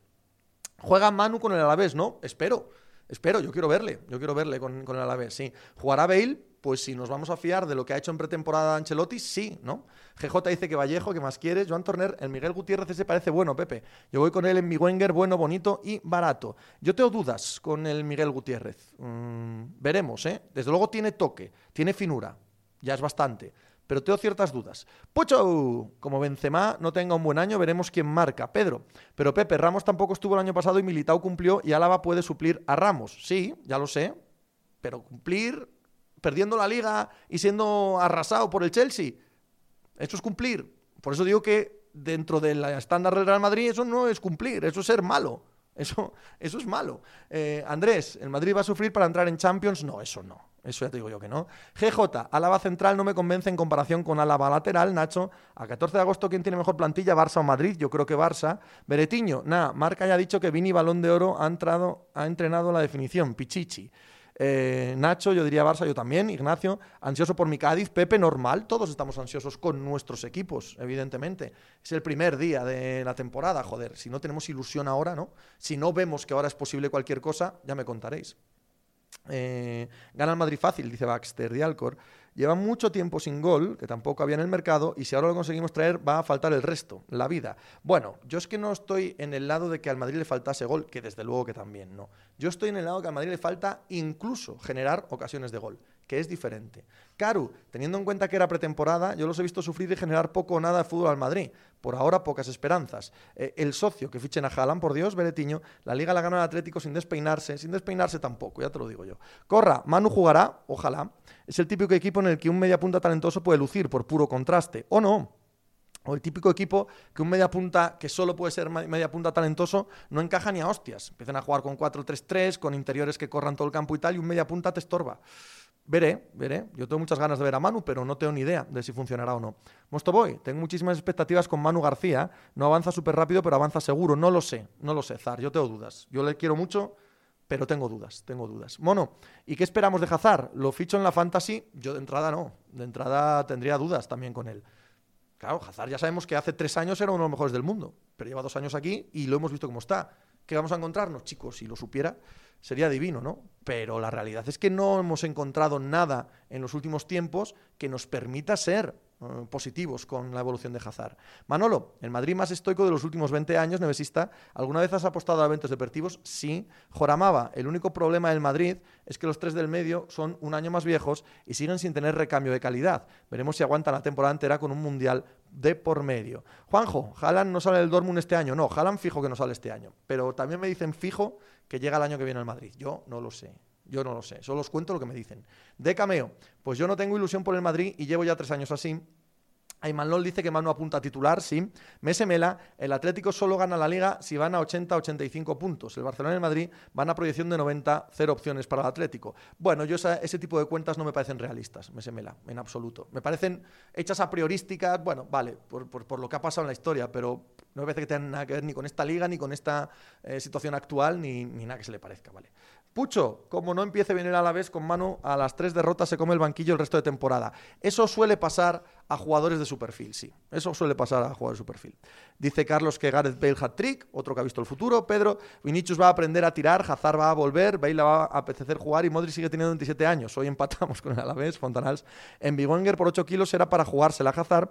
Beretiño, la rueda de prensa del presidente del Celta tenía que estar abriendo telediarios. ¿Qué ha dicho? Eh, ¿Qué ha dicho el presidente del Celta? Beretiño, cuéntame, que debe abrir telediarios eh, el tema. Roberto Sapu, Mbappé y Haaland juntos demasiado ego tienen ambos. Sí, pero a mí dame, dame de esos, ¿eh? dame de esos con ego y con que se pisan en el campo, dámelos. Tú dámelos, tú quédate, quédate con los que no tienen ego y, y que se encajan con los otros. Pero a mí dame esos. Corra, Bale está subiendo de valor en mi Wenger. ¿Le ves alguna posibilidad de ser titular o es el efecto Ancelotti? Sí, sí, claro que creo que puede ser titular, desde luego que sí. Manolo Corne, ¿qué opinas de la noticia del mundo deportivo de que el Real Madrid quiere irse a la Premier? Manolo, que hemos dicho a principio del programa que tenemos el cupo de tonterías suficientemente cubierto como para hablar de otra. O sea, estupideces no, por favor. Juanjo, sí, estoy de acuerdo. Es muy raro que esté tan tranquilo y no haya habido ni rumores y él está tranquilísimo. Algo atado hay. A mí me cuentan, Juanjo, que fue el Chelsea a ficharlo y se encontraron con un sorpresón. Con un sorpresón, que es que no había ni negociación, que daba igual lo que ofreciesen, que no había ningún problema, pero ni con él ni con el club. dices, hombre, lo normal es que te escuchen y que ni el club dijo nada ni él, porque es que ya está firmado es lo que cuenta el entorno madridista. El entorno madridista tiene muy claro que Haaland y Mbappé están firmados. Falta por ver el cómo llegan, pero que están firmados. Chicos, desde luego yo no he visto los papeles, eso, eso también te lo, te lo digo. Pero que ellos están, están muy convencidos, o sea, que se les ve claramente convencidos, eso sí os lo cuento, sí. Eh, Carlos, pero serán los únicos tres goles en toda la temporada de Bale. Eh, Difogu, ¿te refieres al tema Aspas y Denis Suárez? Supongo que sí se refiere a eso. Eh, Mesemela, Depay y Eri García inscritos, por lo menos algo hay. Dialcor, ojalá Bale haga hoy el buen partido que hace el año y lo podamos colocar, Bituco. ¿Por qué la Liga ha elegido tan mal partido para iniciar el campeonato? Debería fijarse en la NFL y aprender. Es una pelea, una batalla que llevo toda la vida con ella y no hay duda de que no aprenden allá ellos. Fontanals, comunicado oficial, el Barça, bueno, ya lo hemos leído, que los puede escribir, Nacho, pero qué absurdo esperar un año por Haaland, si lo quieres lo fichas ya. No, hombre, eh, hay, hay unos dineros que pagar, Nacho. Joder, ¿a ti te parece que esto es ala como estos? Beretiño, el tema del mercado con niños de 12 años. Le ha dicho a Denis Suárez que traiga una oferta y se vaya. Su agencia de representación está subastando críos. Saltó todo con el caso de Brian Bugarín. Mm, luego lo miro. Parece interesante. Juanjo, Jalan es el jugador de la década. Os lo adelanto por si teníais dudas. Vainica doble. Es que el talento siempre está bajo sospecha en el caso de Manu García. Que te gusta esa frase, ya te digo. Nacho, que el año que viene llega el Liverpool y pone el doble de salario. Da igual, Nacho. Está firmado. Puede poner lo que quiera. No puedes romper un contrato. Lo que me cuentan, insisto, por favor, cogedlo con, pinzas. Lo que me cuentan es que ya está firmado. No que está palabrado, no que está. Eh, que, que si quiere venir, no, no, que está firmado. Está firmado con ambos. Otra cosa es que tengas que pagar al Paris Saint Germain o al Borussia o esperar que acaben sus contratos, pero que ellos están firmados. Es lo que cuenta el entorno madridista. Creerlo si queréis y si no, no. No, tampoco, tampoco tengo más que ofreceros, la verdad. Ignaleos, Pepe, he leído que el Chacho saldrá con Aspas, Nolito, Mino Suárez y Brace en el 11. ¿Te lo crees? ¿Está loco el Chacho? ¿Quiere dominar el campeonísimo? Pues sí me lo creo, sí me lo creo. A mí me gusta mucho el Chacho Cudet, ¿eh? Corra, eh, pues un Jalan Mbappé a la contra pueden ser porno futbolístico al espacio, como el viejo Madrid Miralles. Ramos lesionado un mes más. Igual Luis Enrique sabía algo que no sabíamos los demás, ¿no? Puede ser. GJ, ¿y el Celta a los niños de dónde los ficha? Merquiades, ¿crees que te vas a quedar tocado en su pelea abierta con la porta? No lo sé. Creo que Tebas ha salido bien de este envite. Creo que Tebas estaba eh, en una situación verdaderamente comprometida con el tema de CVC, pero que 38 equipos le hayan apoyado, sale reforzado, ¿eh? Sale reforzado de esta semana. Que haya conseguido además encajar a Madrid y Barça, también Athletic y a Oviedo. Pero que haya conseguido encajar a los dos que más importaban, dejándoles libres de este convenio, eh, evitando en principio, problemas judiciales y demás, creo que hay un punto de triunfo de Tebas esta semana. Y que sale muy reforzado de 38 de 42. 38 de 42 creen que, lo ha hecho de puta madre. No todos Madrid-Barça, queridos. Pedro, todos los chavalines estos que le estaban metiendo palos a Gerard para que se retirara y demás polladas, ¿qué van a decir ahora? ¿Eh? No sé dónde viene eso. Fontanals, joder, Pepe, firmado él y Mbappé. ¿Qué coño hacemos con nuestra vida de joder fútbol? Piedad. No, no, yo no he visto tantos equipos eh, Dream Teams ganar y arrasar, como se dice. ¿eh? Eh, y si se parte la rodilla este año, pues te lo comes con la rodilla partida. Nacho, lo, firmado es firmado para las dos partes. Corra, Manu García se puede adaptar a jugar en banda. Confío en el Alavés, ha hecho bueno a Ibai Gómez. No, no se puede adaptar a jugar en banda. Ese es el problema de Manu García. Problema de Manu García es que solo puede ser media punta, nada más, no puede ser otra cosa. Asís, no se puede firmar un contrato con uno en vigor con otro club, no, si no es con un club y con un con una persona privada, sí, asís, como es el caso. Manolo, ¿cuál sería tu alineación para el Madrid hoy con lesiones y todo? No lo he pensado. No lo he pensado. Supongo que. Es que no, sé ni los que faltan, la verdad. Mendy sigue fuera, ¿no? Si Mendy sigue fuera sería Miguel Gutiérrez, Alaba Militao, eh, lateral derecho Oh, ¿Quién juega de lateral derecho? Jugará Lucas de lateral derecho, supongo, si no Nacho, ¿no? Casemiro, Fede Valverde, Modric, o Fede Valverde está lesionado también, que no lo he visto en todo, en todo el año. Yo diría que Modric, Fede Valverde, Casemiro, si está Fede Valverde, y arriba, imagino, que Benzema, Bale y Vinicius, supongo. Ignaleos, Pepe, pero eso de Haaland y Mbappé ya firmados, es decir, si no están fichados esa firma será de algún tipo de precontrato, ¿no? Claro. ¿Un precontrato conlleva obligatoriedad, compromiso definitivo? Sí. ¿Se puede tener atado un futbolista antes de haberlo comprado? Sí. Sí, sí, sí, depende de lo que ponga ese precontrato. Juanjo, en el mundo Borussia no hubo ni un solo rumor ni tensión. Es un jugador como él en el Borussia es imposible, lamentablemente. Creo totalmente tu información. Eh, eh, Bace, Bacedilfou. 39-42 que lo vio se sumó a cobrar por la tarde, ¿no? Carlos, no, 38-42 van a recibir liquidez que no consiguen en ningún lado. Barcia, ¿quién es el entorno madridista? Eso sí que no te lo puedo contar, Barcia. Roberto Sapu, ¿quién se va a llevar los balones de oro ahí? Porque alguna Champions caerá. ¡Hala! Veis el futuro, sois magia. Vainica doble, vale, y ese 70% de las infraestructuras de clubes de la liga, ¿en qué lo gastarán? ¿Urge esa inversión en los equipos? Pues supongo que algunos sí y a otros no. Supongo que algunos lo gastarán en una cosa y otros en otra. Lo que sí te sé decir es que 38 les ha parecido bien, Vainica doble. Habla con cada uno de ellos en qué lo van a gastar. 20. Florentino sabe sobre el tema de atar jugadores que le pregunten a Figo. Efectivamente, a Figo se lo, consiguió así, de esa misma manera. Benetiño, Fede Valverde más Casemiro este es el Madrid, está intentando el Madrid abrir mercado en la MMA. Ignaleos, pues me dejas flipando con lo de los precontratos, chico. Anonadado me encuentro, pellizcadme. Eh, lo que está diciendo Bain, así consiguió a Figo. Figo firmó un contrato, un precontrato, con Florentino Pérez, no con el Real Madrid, en el que si alguno se echaba atrás tenía que pagar una millonada del copón. Del copón. Y luego, cuando Florentino Pérez ganó las elecciones, Acordaos que Figo no quería ir al Madrid.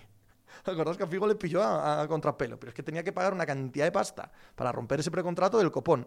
Y Florentino Pérez, me cuentan, yo no lo sé, quede claro de nuevo, me cuentan que cuando no era presidente del Madrid, en el último proceso electoral, es ahí donde consiguió un precontrato tanto con Haaland como con Mbappé.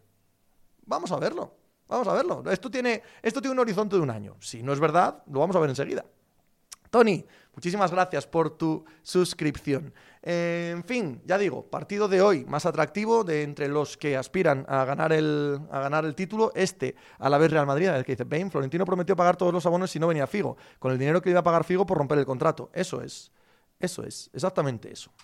Eh, mañana, cinco y media de la tarde. Espero que se pase la ola de calor o que esta no llegue a Vigo, porque como tengan que jugar a las cinco y media de la tarde con el calor que hacía en Madrid, por ejemplo ayer, se nos mueren.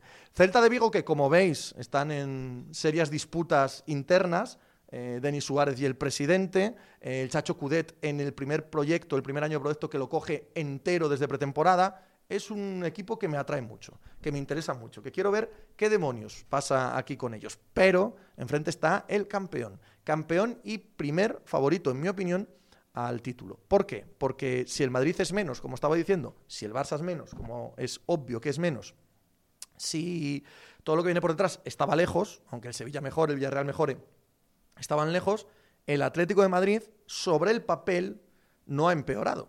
Sobre el papel ha fichado a Rodrigo de Paul, que todo tiene pinta de que encaja a la perfección, tanto en el esquema que juega el Atleti, en el estilo que impone el Cholo Simeone, y que podría ser con Coque, con cualquiera que le pongan detrás, un interior ahí, con la gente que tiene por delante, magnífico. Sobre el papel, sobre el papel. Además, con la nueva inyección de capital que les ha llegado esta semana, se supone que va a llegar un delantero, que puede ser Blajovic, que puede ser Rafa Mir, lo que queráis, pero va a ser un delantero para bien acompañar a Luis Suárez, bien que Luis Suárez no tenga que jugar ni la mitad de los partidos del año. Y sobre todo, esos partidos en el año en los que el Atleti se encierra y ahí Luis Suárez es un cero a la izquierda. Luis Suárez te estorba. Si fichas un delantero de jerarquía para poder suplir eso que fue, para mí, lo peor que tuvo el Atlético de Madrid el año pasado, coño, el Atlético Madrid tiene que ser el favorito a ganar la liga.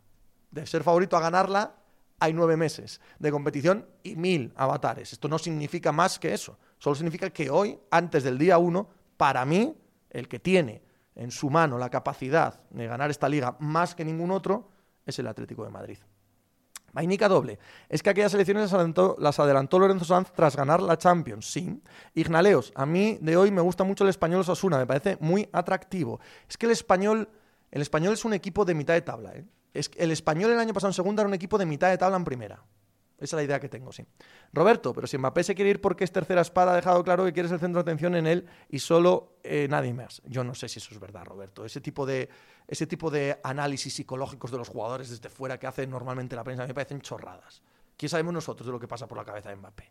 Y además, ¿cómo vas a decidir que si soy tercera espada, segunda, y vas a decidir negocios de 180 millones de salarios, de dónde vas a vivir los próximos cinco años de tu vida en quiero ser primera espada, no ser primera espada, los focos de...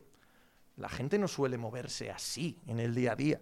Joan Torner, Javi Galán a priori, fichajazo del Celta. Sí, señor, a priori también buen fichaje para el Celta. Pedro, ¿quién dirías que es el mejor presidente de club que ha habido? Pues no he parado a pensar yo eso.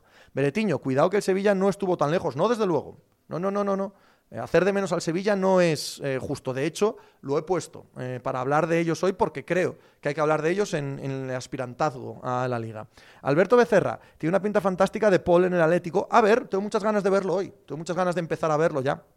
Hoy no, mañana. Es mañana a las cinco y media de la tarde. Mostoboy, si se puede elegir, a los grandes prefiero tenerlos ya en la jornada 1. Estos equipos con inercia competitiva son 100 veces más difíciles. Ignaleos, coincido totalmente en el favoritismo del Atlético. Pedro, ¿has tocado Premier ya? No, la Premier va después de la Liga. Eh, Ignaleos dice que hay muchos psicoanalistas por aquí. Mañana también, con perdón, es el Barça Real Sociedad, con Eric García y con Memphis Depay ya inscritos. Bueno muchísimo morbo, muchísima tensión, muchísimo drama en este primer tercio, primer cuarto de temporada para el Barça. Yo creo que tiene un equipazo, de verdad. Yo creo que el Barça tiene un equipazo. Creo firmemente que hay jugadores ahí de primer nivel en el orden mundial. Ter Stegen, De Jong, Pedri, Griezmann, Memphis. creo que Araujo puede acabar siéndolo, de verdad. Me parecen jugadores de primerísimo nivel. No creo que Busquets y Piqué estén tan acabados como, por ejemplo, a Busquets lo vimos el año pasado en el Barça. Ya vimos la Eurocopa que jugó.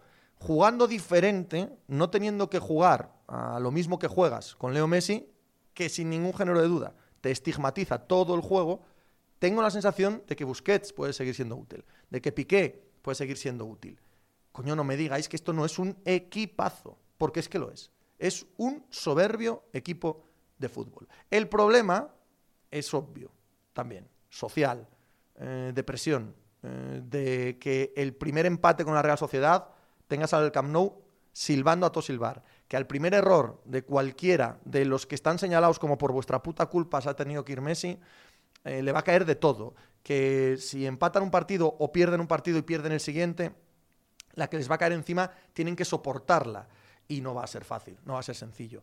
Es, es un inicio de temporada francamente intrigante, porque creo que hay equipo, pero también creo que la situación es endemoniada y me atrae. Es claramente eh, la historia de estos primeros dos meses de temporada para mí a nivel mundial. ¿eh? Me, atrae mucho más lo que pase con el Barça que lo que pase con el Paris Saint Germain de aquí a diciembre, por ejemplo. Muchísimo más. Quiero verlo. Quiero verlo. Quiero, quiero ver cómo está el Camp Nou. Quiero ver cómo se enfrentan a la Real Sociedad. Es un buen equipo la Real Sociedad. Pero nadie me puede convencer a mí de que el Barça no tiene un equipazo. El Barça no tiene una cantidad de jugadores espectaculares, de que, por ejemplo, Griezmann es un año en el que va a recuperar su posición, su manera de jugar, que eso va a hacer que el Barça juegue de manera mucho más a lo que quiere Kuman, muchísimo más eh, agresivo en la presión, muchísimo más rápido, muchísimo más veloz. Eso no quiere decir que Messi estorbase o molestase, no me entendáis mal, pero obligaba a jugar a ciertos jugadores peor de lo que han jugado ellos. Has perdido la de Dios en lo futbolístico. Perdió mucho más en lo social y mucho más en lo emocional. Pero este no es un mal equipo. Este no es un equipo para tirar la liga, para, bueno, a ver si quedan terceros y tal. No, no, no digan ustedes tonterías. Este equipo es para ganar la liga, pero sin ninguna duda, vamos, para estar ahí. ¿Cómo, no? ¿Cómo no? Juanjo, el Barça es un equipazo y marcará su futuro únicamente la desconfianza de los primeros resultados. Totalmente de acuerdo. Jalfamir, por cómo hablas entiendo que el Madrid Europa League. No, hombre, ¿cómo va a ser el Madrid Europa League, Jalfamir, por favor? ¿Qué tontería es esa? El Madrid va a quedar entre los tres primeros con un porcentaje de seguridad altísimo. Nacho, el chaval este que han traído, Yusuf Demir, parece interesante. Fontanals, el que más se la juega y más jodido lo ha tenido a la vez es Grisman. Tiene que demostrar, ¿correcto? Pisto, joder, ya ha llegado tarde para hablar del récord mundial de ayer, pero suéltalo, Pisto, que lo hemos pasado pipa. Viendo ayer a Pistos del Valencia, ayer disfrutó como un cerdo en una cochiquera con el estilo de fútbol que de verdad le gusta a él. Ayer, ayer era era, era, puro placer, eh, en el Discord de colegas que tenemos, verle babear con el Valencia de Bordalás los primeros minutos de partido. Ha recuperado la ilusión por el fútbol, mi queridísimo Pisto. Meretiño, es que el Barça tiene equipazo. Otra cosa es la etapa post-Messi. Y Kuman no me parece entrenador top. La toma de decisiones es lenta y no se sabe adaptar a las circunstancias. Corra, Griezmann este año se sale, va a coger el rol de Messi, posicionalmente me refiero, Carlos. El Barça no, Carlos, va a ser una tragedia en cuanto empiecen a empatar. Eso es lo duro, sí. Corra, el Barça va a quedar por delante del Madrid, Fontanals. Yo a Piqué lo tengo como menos acabado que Busi. Segundo nivel de centrales mundial, pero todavía top 15, GJ. Busquets en la Euro demostró que no está acabado para nada. Está acabado si tienes que jugar con Messi por delante, que no presiona, que no se mueve y estáis vendidos al ida y vuelta. Y entonces ahí Busquets no te vale para nada. Pero si tienes el balón, si robas arriba, si presionas, si el 80% del partido lo pasas en tres cuartos, Busquets es oro oro. Y sin Messi y sin Luis Suárez, el Barça puede jugar mucho más a que Busquets vuelva a lucir. Es así. Nacho, en el Garpe jugaron muy bien, por eso no sé si habla bien del Barça o fatal de la Juve. Sergio Nael, muchas gracias por tu suscripción, querido. Un añito a Cualires por aquí y que no pare. Gracias, tío. Muchas gracias. Roberto Sapu, no es psicoanálisis, es lo que dice la boca de Mbappé en cada entrevista y el titular de cada portada. Ok. Pedro, Guillamón ayer demostró que ya ha aprendido de la filosofía de Bordalás eh, la entrada es feísima de Guillamón, ¿eh? La entrada que le expulsa es, es la hostia. Gerard, de pie y Grisman eh, también se pueden pisar. Fontanals, eh, de Pai, imagino que dices. No, Memphis, eh, Memphis está mucho más capacitado a caer a banda. ¿eh? Fontanals, joder, es que Bordalás y Valencia es enamoramiento instantáneo y extremo. Juanjo, Holanda con Kuman volaba. Em, yo entiendo que haya eh, muchas dudas con Kuman, pero no me parece que estuviera especialmente mal en buena parte del año pasado. Al final sí, pero buena parte del año pasado no estuvo mal con, la, con lo difícil que lo tenía. Fontanals, Griezmann y Memphis y el que sea arriba con todos los físicos para la presión es un cambio muy heavy, correcto, y no tiene que ser para mal. Hombre, Pepe, no va a ser para mal perder 30 goles, 30 asistencias, perder a Messi, coño, claro, claro que es malo perder a Messi. Pero entended lo que digo, entended lo que digo. No es, tiene por qué ser malo para el juego, no tiene que ser malo para estos jugadores. Y para estos jugadores y para este juego y para ganar la liga, no te hace falta lo otro.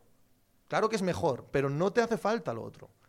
Yo estoy muy intrigado, muy intrigado con, con, el Barça. Sixto, con los últimos años de lesiones y sin Messi en el equipo, ¿crees que el Kun va a tener una mala etapa en el Barça? Sí, la verdad es que el Kun, ese sí que está de vuelta de todo ya, ¿no? Cune, ¿crees que Griezmann triunfa en el Barça? No lo, no lo veo, le van a pitar que flipas. Ese es eso es lo que digo. O sea, esa es la parte que más dudas me genera. Sé que socialmente es un año imposible.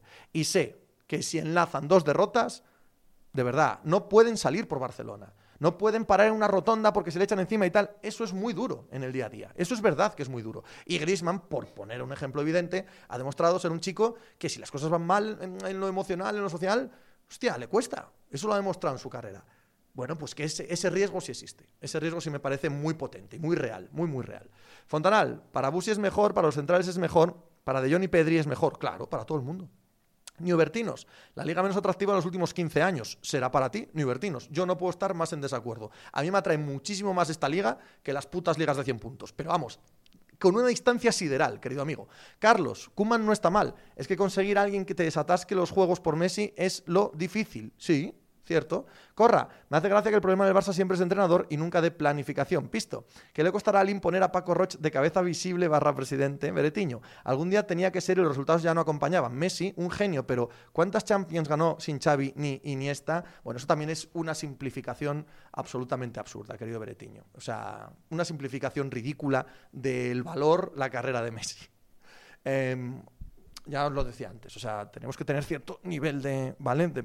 se nos salen las tonterías por la jarra y tenemos que, tenemos que parar, ¿eh? Tenemos que parar ahí.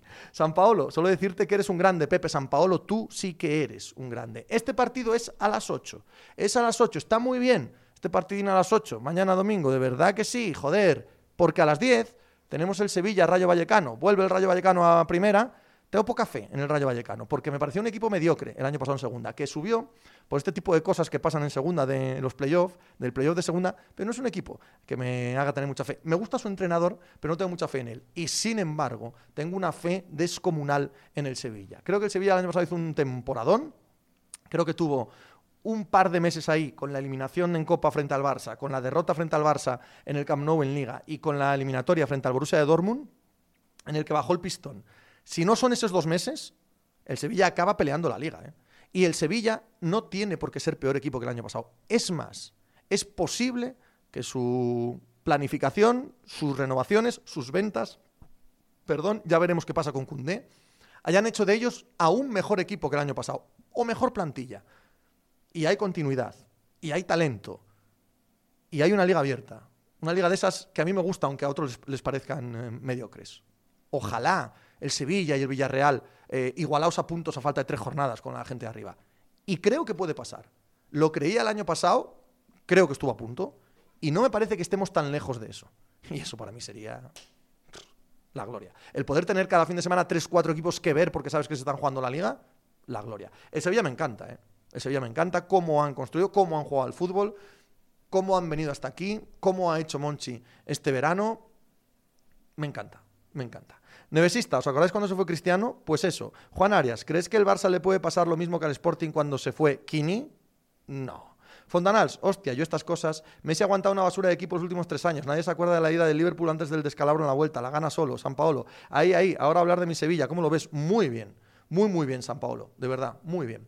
Tenéis que estar a muerte con este equipo en, en el Pizjuán porque puede haber historia de la gorda es un año que puede caer historia de la gorda. Yo estaría, yo si fuera fan del Sevilla, estaría pensando que ya no estamos hablando de Europa League, ¿eh? estamos hablando de que caiga historia gorda, gorda de verdad. Y como te metas en la historia gorda, a ver quién te descabalga de ahí, ¿eh? a futuro.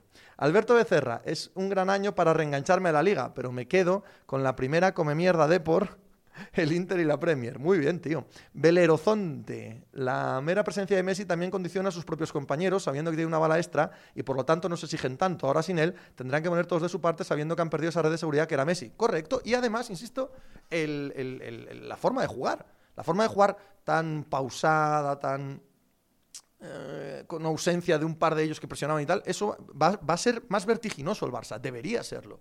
Debería serlo. Vein, ayer dijo Tebas en Onda Cero que pensaba que la liga no la ganaba uno de los grandes, pero no dijo cuáles eran los grandes. Sí, yo también lo escuché, Vein, porque quiso escuchar a Aide García en su debut.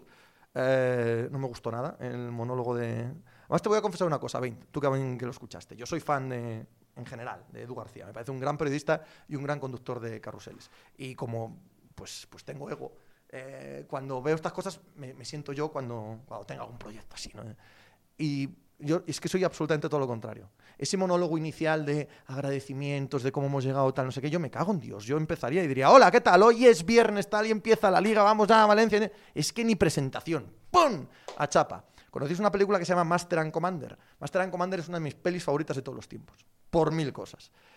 Pero una de las cosas por la que es una de mis pelis favoritas es porque la primera escena es un tío con un cantalejo dice así, ¡hostia! Y viene una bala de cañón. Y ¡pumba! Y ahí empieza todo. Ni, ni contexto, ni presentación, ni hostias en vinagre. Ni hostias en vinagre. Y ayer me daban ganas de decir a Edu, para ya, para ya. Y efectivamente, entrevistó a Tebas y dijo, creo que no gana uno de los grandes, pero como estaba hablando de CVC y estaba hablando del convenio, creo que se refería a Madrid, Barça, Athletic y Oviedo, los cuatro grandes de la liga.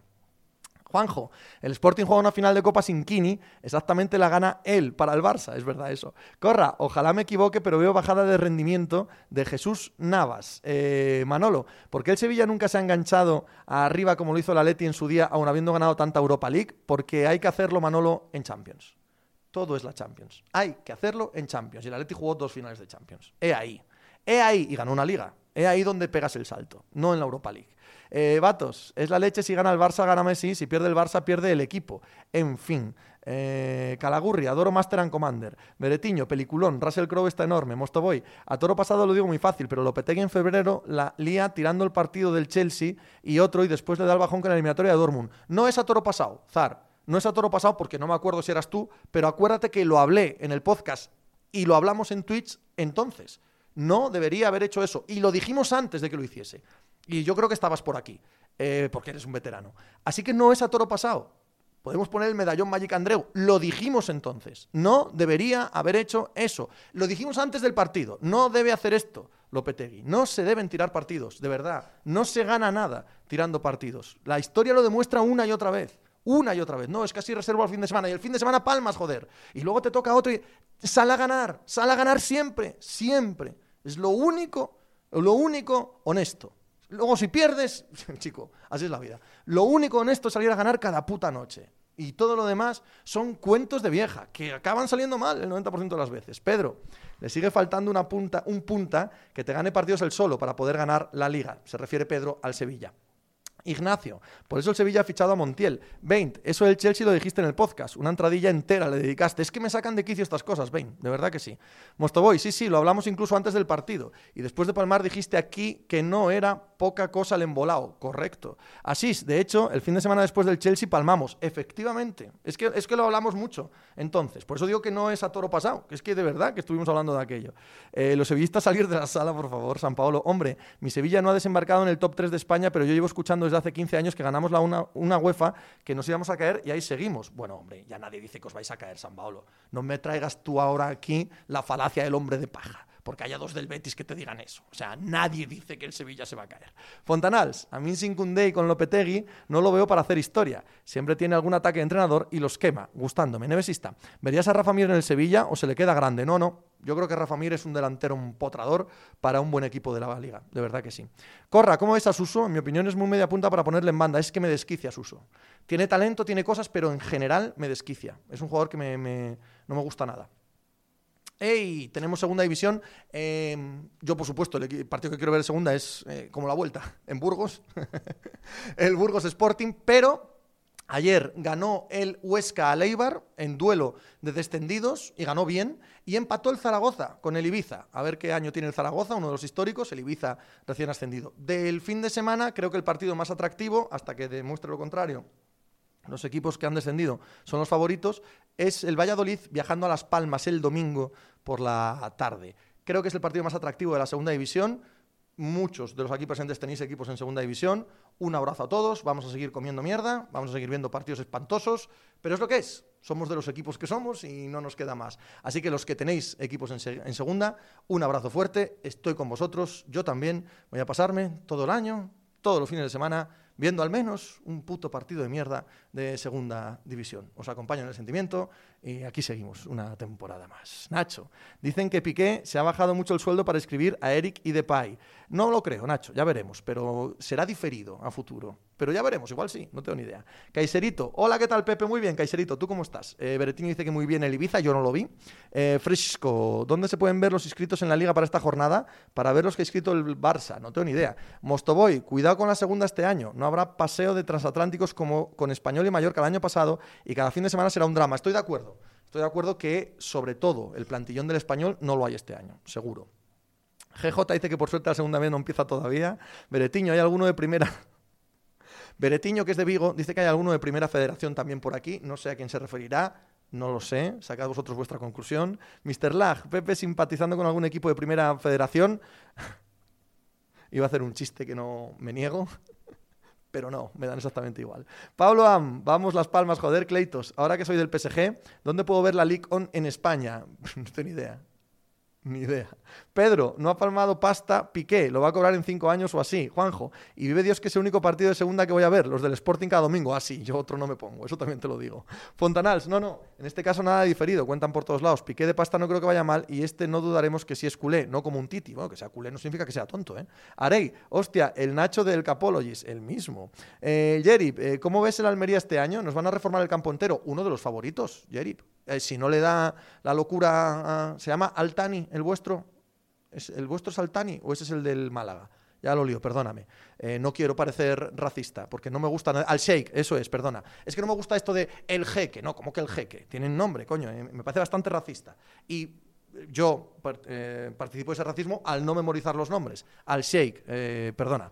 Bueno, pues al Sheikh está como un cencerro o al menos lleva las cosas con unas culturas y unos criterios que no se parecen mucho a los de la Europa occidental. Pero si no es por eso, por plantilla y por eh, lo que llevan eh, peleando los dos últimos años, Almería es uno de los favoritos, claro que sí.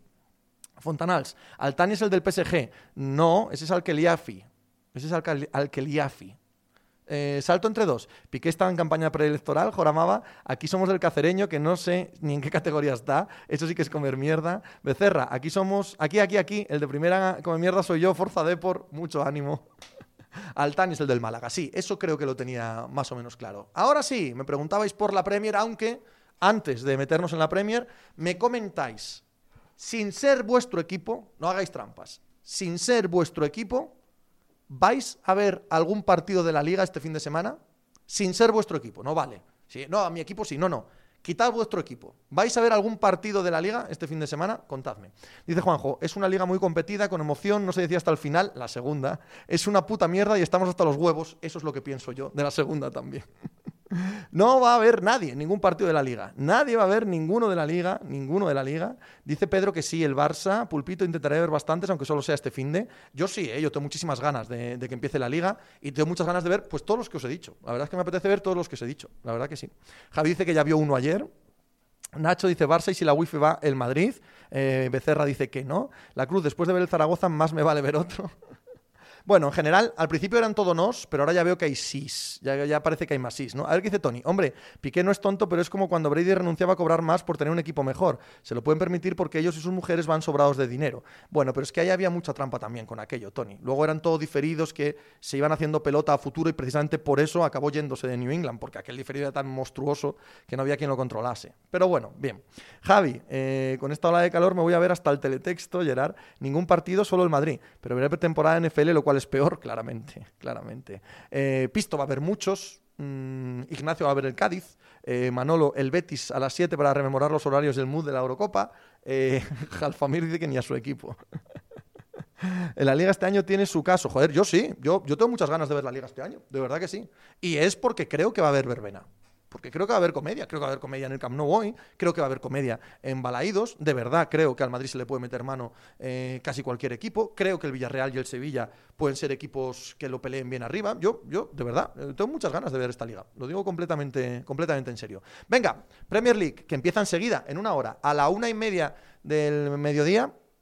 Manchester United Leeds, partido atractivo. Primero decir que ayer palmó el Arsenal frente al Brentford, equipo recién ascendido que no había jugado nunca en la Premier porque había jugado en primera inglesa hace 74 años y claro, de aquella no se llamaba Premier. Hay un poco de trampa ahí. Pero bueno, bien, eh, un equipo de Londres que asciende, no de la zona del Arsenal, quiero decir, sería derby de la zona del Chelsea más que del Arsenal. Y el Arsenal de nuevo, un ridículo, 2-0 para empezar con el Brentford una cosa sobre Arteta. Arteta tiene una imagen estupenda, la tiene. Es un tipo encantador, de verdad que sí. Y además dice las cosas correctas que tiene que decir. Dice las cosas guardiolísticas. Eh, proviene de la escuela que proviene. Entonces eso cae bien. Cae bien al parenquismo, cae bien a todo el mundo que se hace pajas con el fútbol y tal. Ya, ya sabéis de lo que hablo. El año pasado ya era un proyecto de él. Ya era un proyecto de él el año pasado ya gastaron, ¿eh? 50 kilazos en Tomás Partey, se pegó para, el, eh, eh, para que Ceballos y Odegar fuesen parte esencial eh, del equipo en las cesiones, gastó dinero, ya era un equipo de él. Y se quedó fuera de Europa por primera vez en tropecientos años. Este año es equipo de él, equipo de autor. Ha gastado 60 millones en Ben White. 60 millones en Ben White. Va a gastar, si no nos están engañando, el lunes 60 millones en Odegar. 60 millones en Odegar.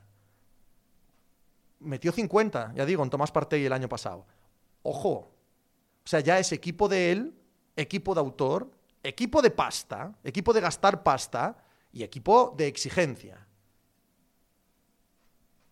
Pero claro, como dice las cosas guapas, y yo no tengo nada en contra de él, es un paisano que me cae estupendamente y desde luego me parecía un fichaje cojonudo del Arsenal y tal, no sé qué, pero empecemos a juzgar a la gente por lo que hace no porque diga las cosas correctas, no porque diga, no, es que el fútbol de posesión, tarraca, taca, ta, Miguel Arteta, digo yo, ok, digo yo, habrá que empezar a, poner a la gente frente a su espejo.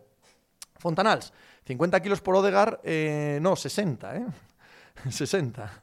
Eh, ben White, blandito, ¿eh? ¿eh? Si este vale otros 60, no 50, otros 60. Pablo, va a rascar el Madrid 60 kilos por Odegar, qué locura, así parece. ¿En serio van a pagar 60? Bueno, 60, son 50 más 10. 50 más 10 en, en que he visto, visto el Arsenal, igual sí que son 50, ¿no? Porque no se llega no se llega a los objetivos. Bocadillo tortilla, fair play financiero Qatar, Sixto. Ayer el Arsenal haciendo un partido lamentable, Pedro. Tampoco puedo hacer más Arteta, pero ¿cómo que no puedo hacer más? Tenía los dos puntos lesionados, Ben White ayer tampoco le dio soluciones, pero coño lo ficha él, ¿no? Y si tenía los puntos lesionados, ¿por qué no ficha otro punta? ¿Por qué no saca otro punta de la cantera? No, no, ¿eh? Esta idea de que se forman jugadores con este tipo de entrenadores, a quien ha formado. ¿No? ¿Cómo no va a tener nada que ver Arteta? Lleva ya dos años ahí, haciendo y deshaciendo, gastando y desgastando, viendo a los de la cantera y no, teniendo lesiones y no. ¿Qué coño? ¿Tengo yo la culpa entonces del partido de ayer? ¿O qué? Que se ha quedado fuera de Europa. Fuera de Europa. O sea, que no es que haya quedado cuarto y bueno, un mal año. No, fuera de Europa. Y ayer te gana un recién ascendido. Hombre, pongamos a la gente ante su espejo.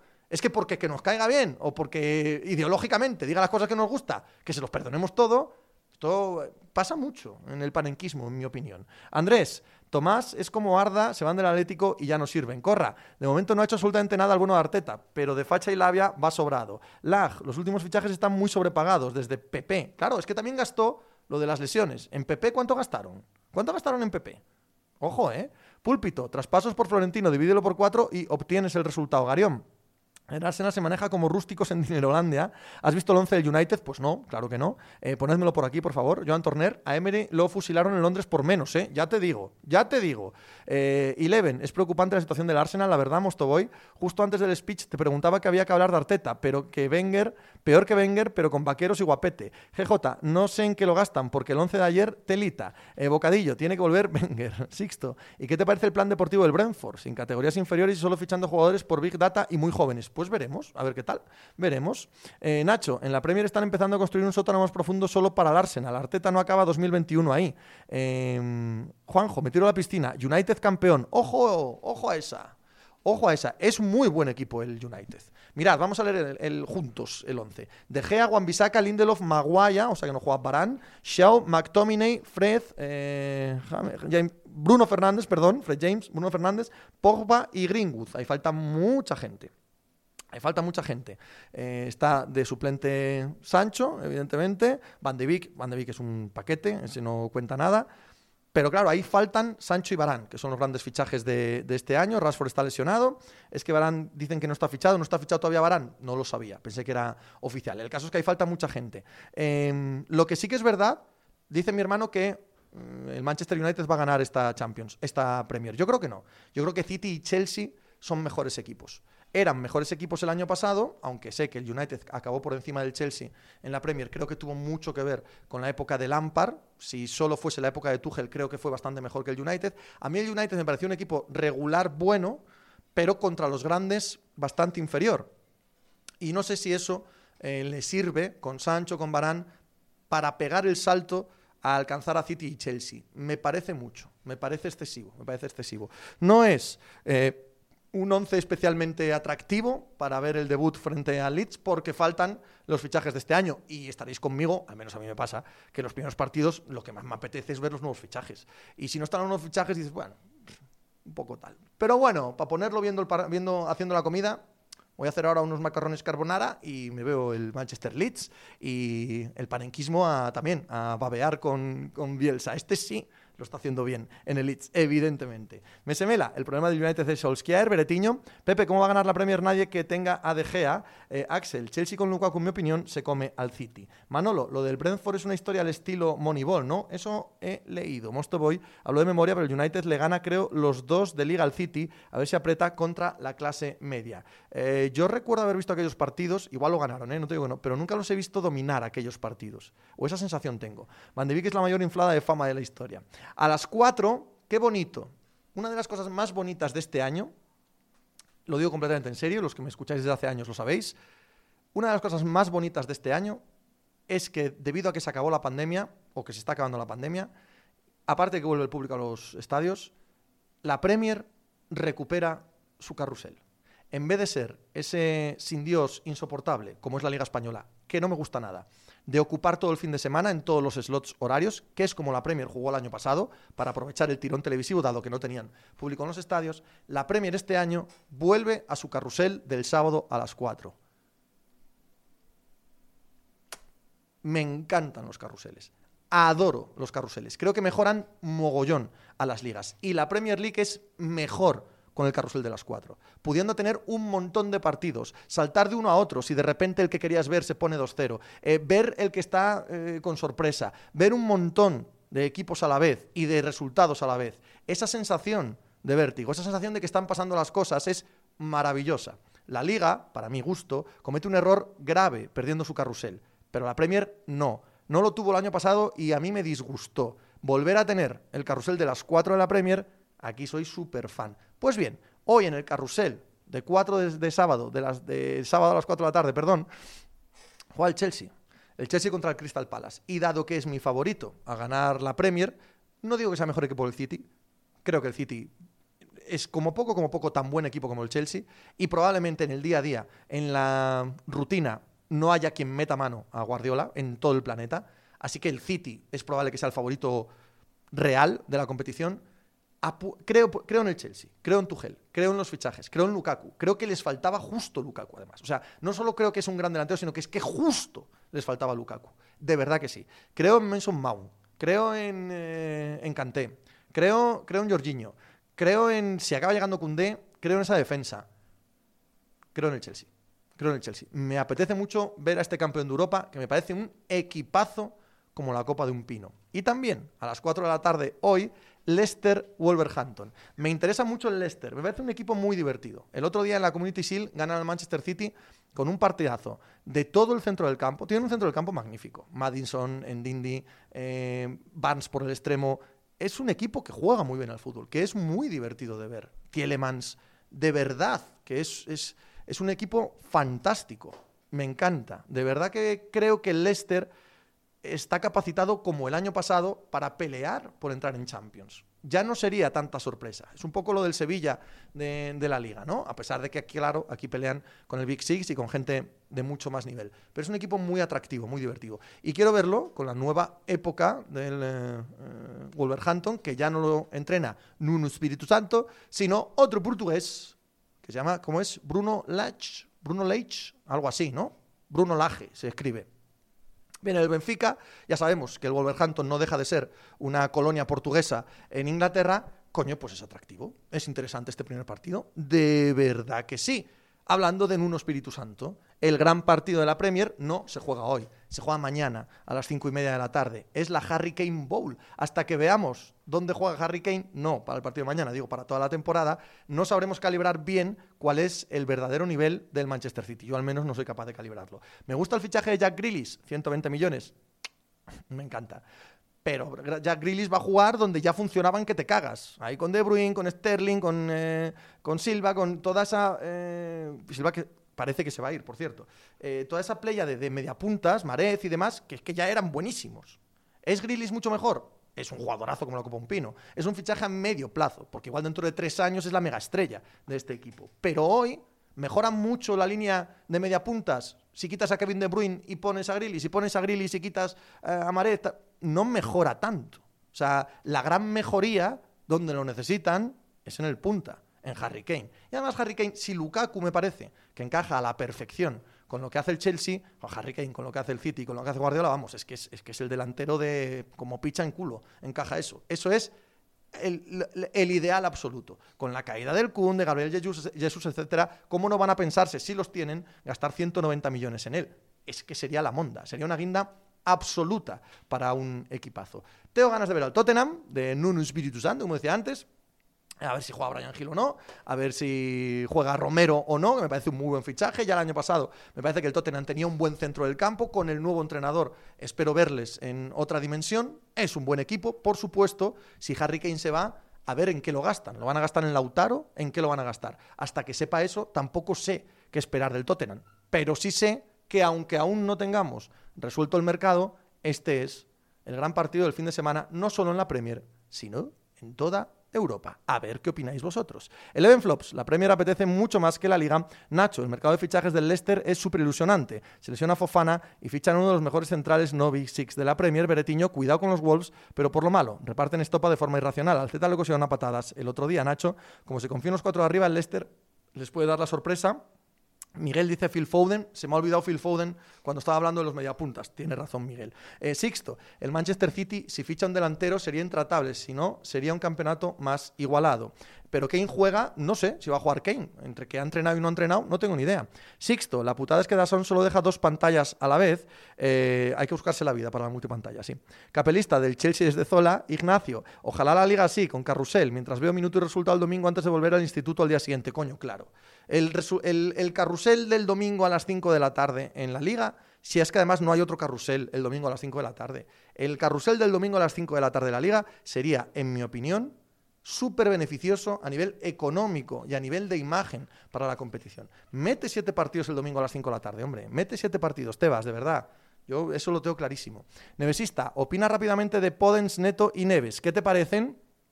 Eh, jugadores medios que, tienen como potencial, sobre todo Neves, ¿no? de, ser algo más siempre. Mostoboy, muy listo no serán en la Premier si ponen su mejor partido cuando juega el Celta, Joan Turner. Como dijo un referente al que leo de normal, Leicester sería equipo Champions en cualquier otra liga. Estoy, bueno, dado que me lo dices a mí, Joan, eh, lo dije y lo pienso, de verdad que sí. El Leicester en cualquier liga de Europa sería equipo Champions. Es más, en cualquier otra liga de Europa vamos a descontar la Liga Española y quizás ni eso sería candidato al título. En cualquier otra en cualquier otra. Y quizás ni siquiera en la española. Ni siquiera habría que, eh, quitarlo en la española. Eh, Miguel, no harán como en el Multi Europa League. Eh, creo que no. Bocadillo, que no queremos carrusel. Yo sí. Nevesista, el equipo del que menos he visto hablar es el Liverpool. ¿Cómo los ves? Chico, que si apenas han fichado nada y que lo único que aspiran es que los lesionados vuelvan bien, un año más viejos todos, no, no los puedo ver al mismo nivel de toda esta gente que ha gastado ese dinero. Sobre todo cuando el año pasado acabaron a 40 puntos, a 20 de, liderato. No, no, es que la lesión de Van Dyke, sí, sí, desde luego. Es que la inclusión de Thiago, desde luego. Es que la lesión de Diego Llota hizo que no pudiera dar descanso a los tres de arriba, desde luego. ¿Tienen un equipazo? Tienen.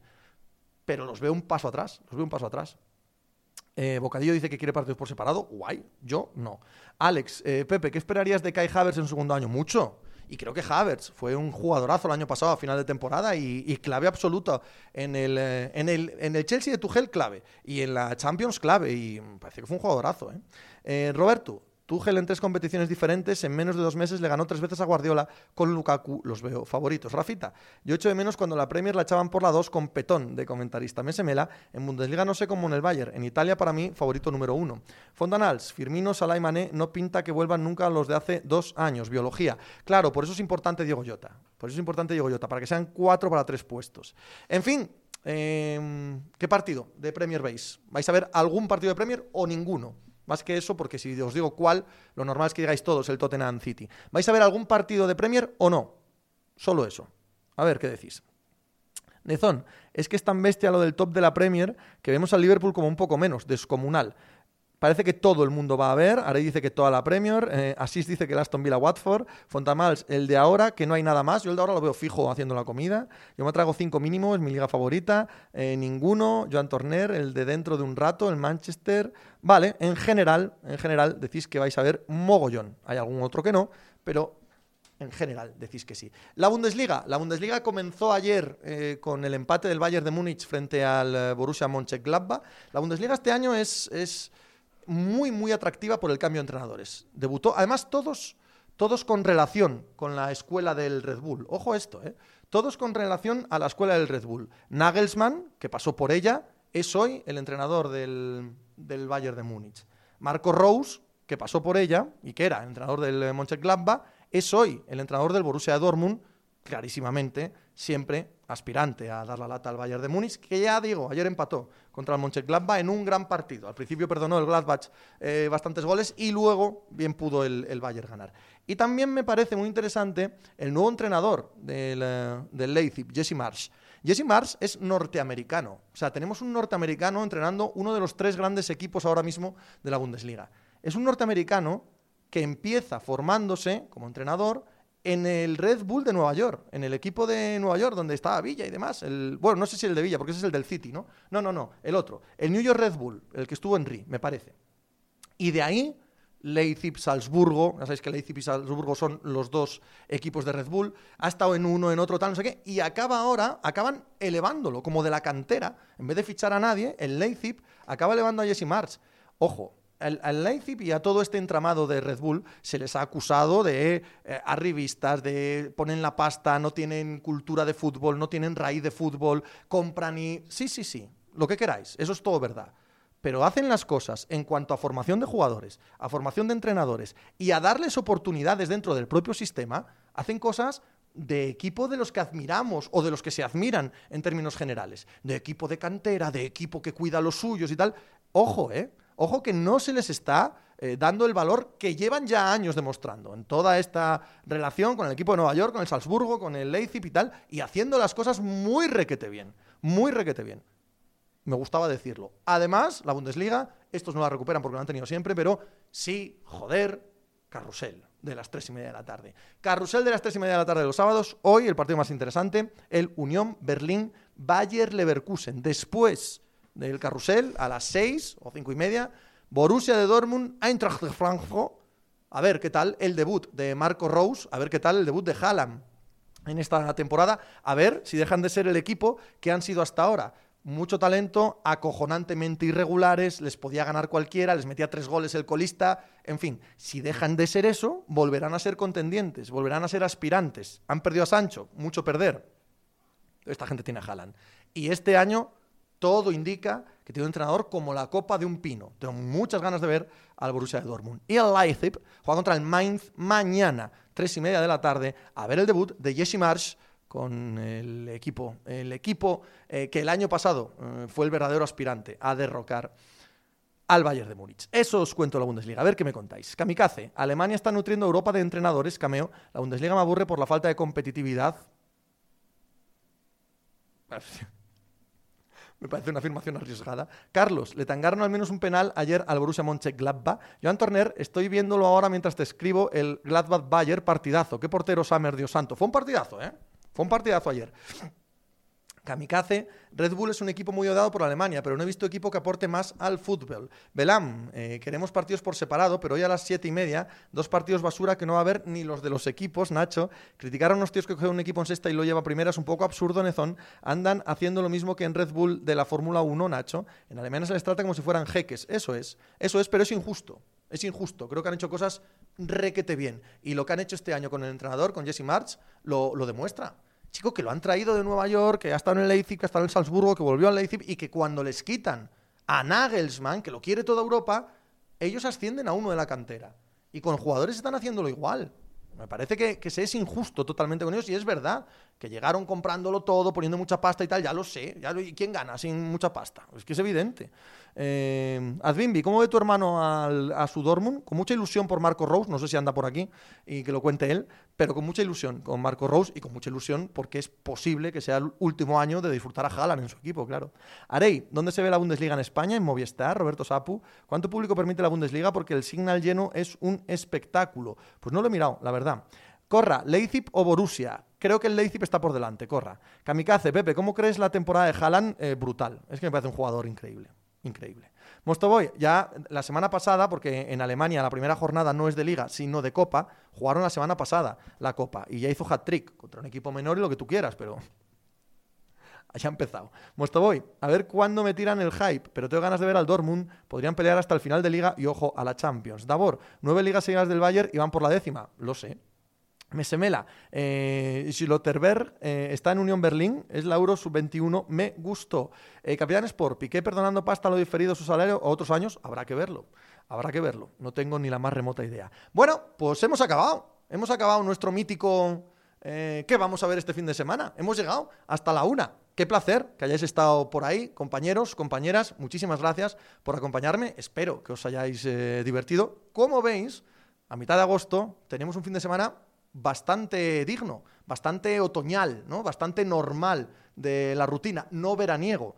Tenemos motos, tenemos bicis, tenemos tenis, tenemos rugby, tenemos cochecicos en Indianápolis, tenemos un montón de fútbol en la Liga, en la Premier, en la Bundesliga, en España, en Segunda División tenemos mogollón los amantes del deporte para agarrarnos a ello. Muchas gracias. El eh, lunes hablamos de todo esto en el podcast y el lunes hablamos también de todo esto por la tarde en, eh, el Twitch. Decidme a alguien para hacer un raid, porfa. Vamos a hacer un raid a algún colega, a algún compañero. Y, os mando para allá y le saludáis de mi parte. A Roldán, mirad, como tenemos, como tenemos lo de la IndyCar, ¿vale? Y él retransmite, Roldán retransmite la IndyCar en Movistar. Pues le decís a Roldán, eh, que hemos estado hablando de IndyCar, de NASCAR, y que cómo ve él, de parte de Pepe Brasil, cómo ve él este fin de semana tan importante en el mundo del motor en Estados Unidos. Allí os mando y le dais un abrazo a Roldán de mi parte. Lo dicho, os espero el lunes. Pasad muy buen fin de semana. Un enorme placer, como siempre, estar con vosotros. ¡Hala! Y hacer algo bueno.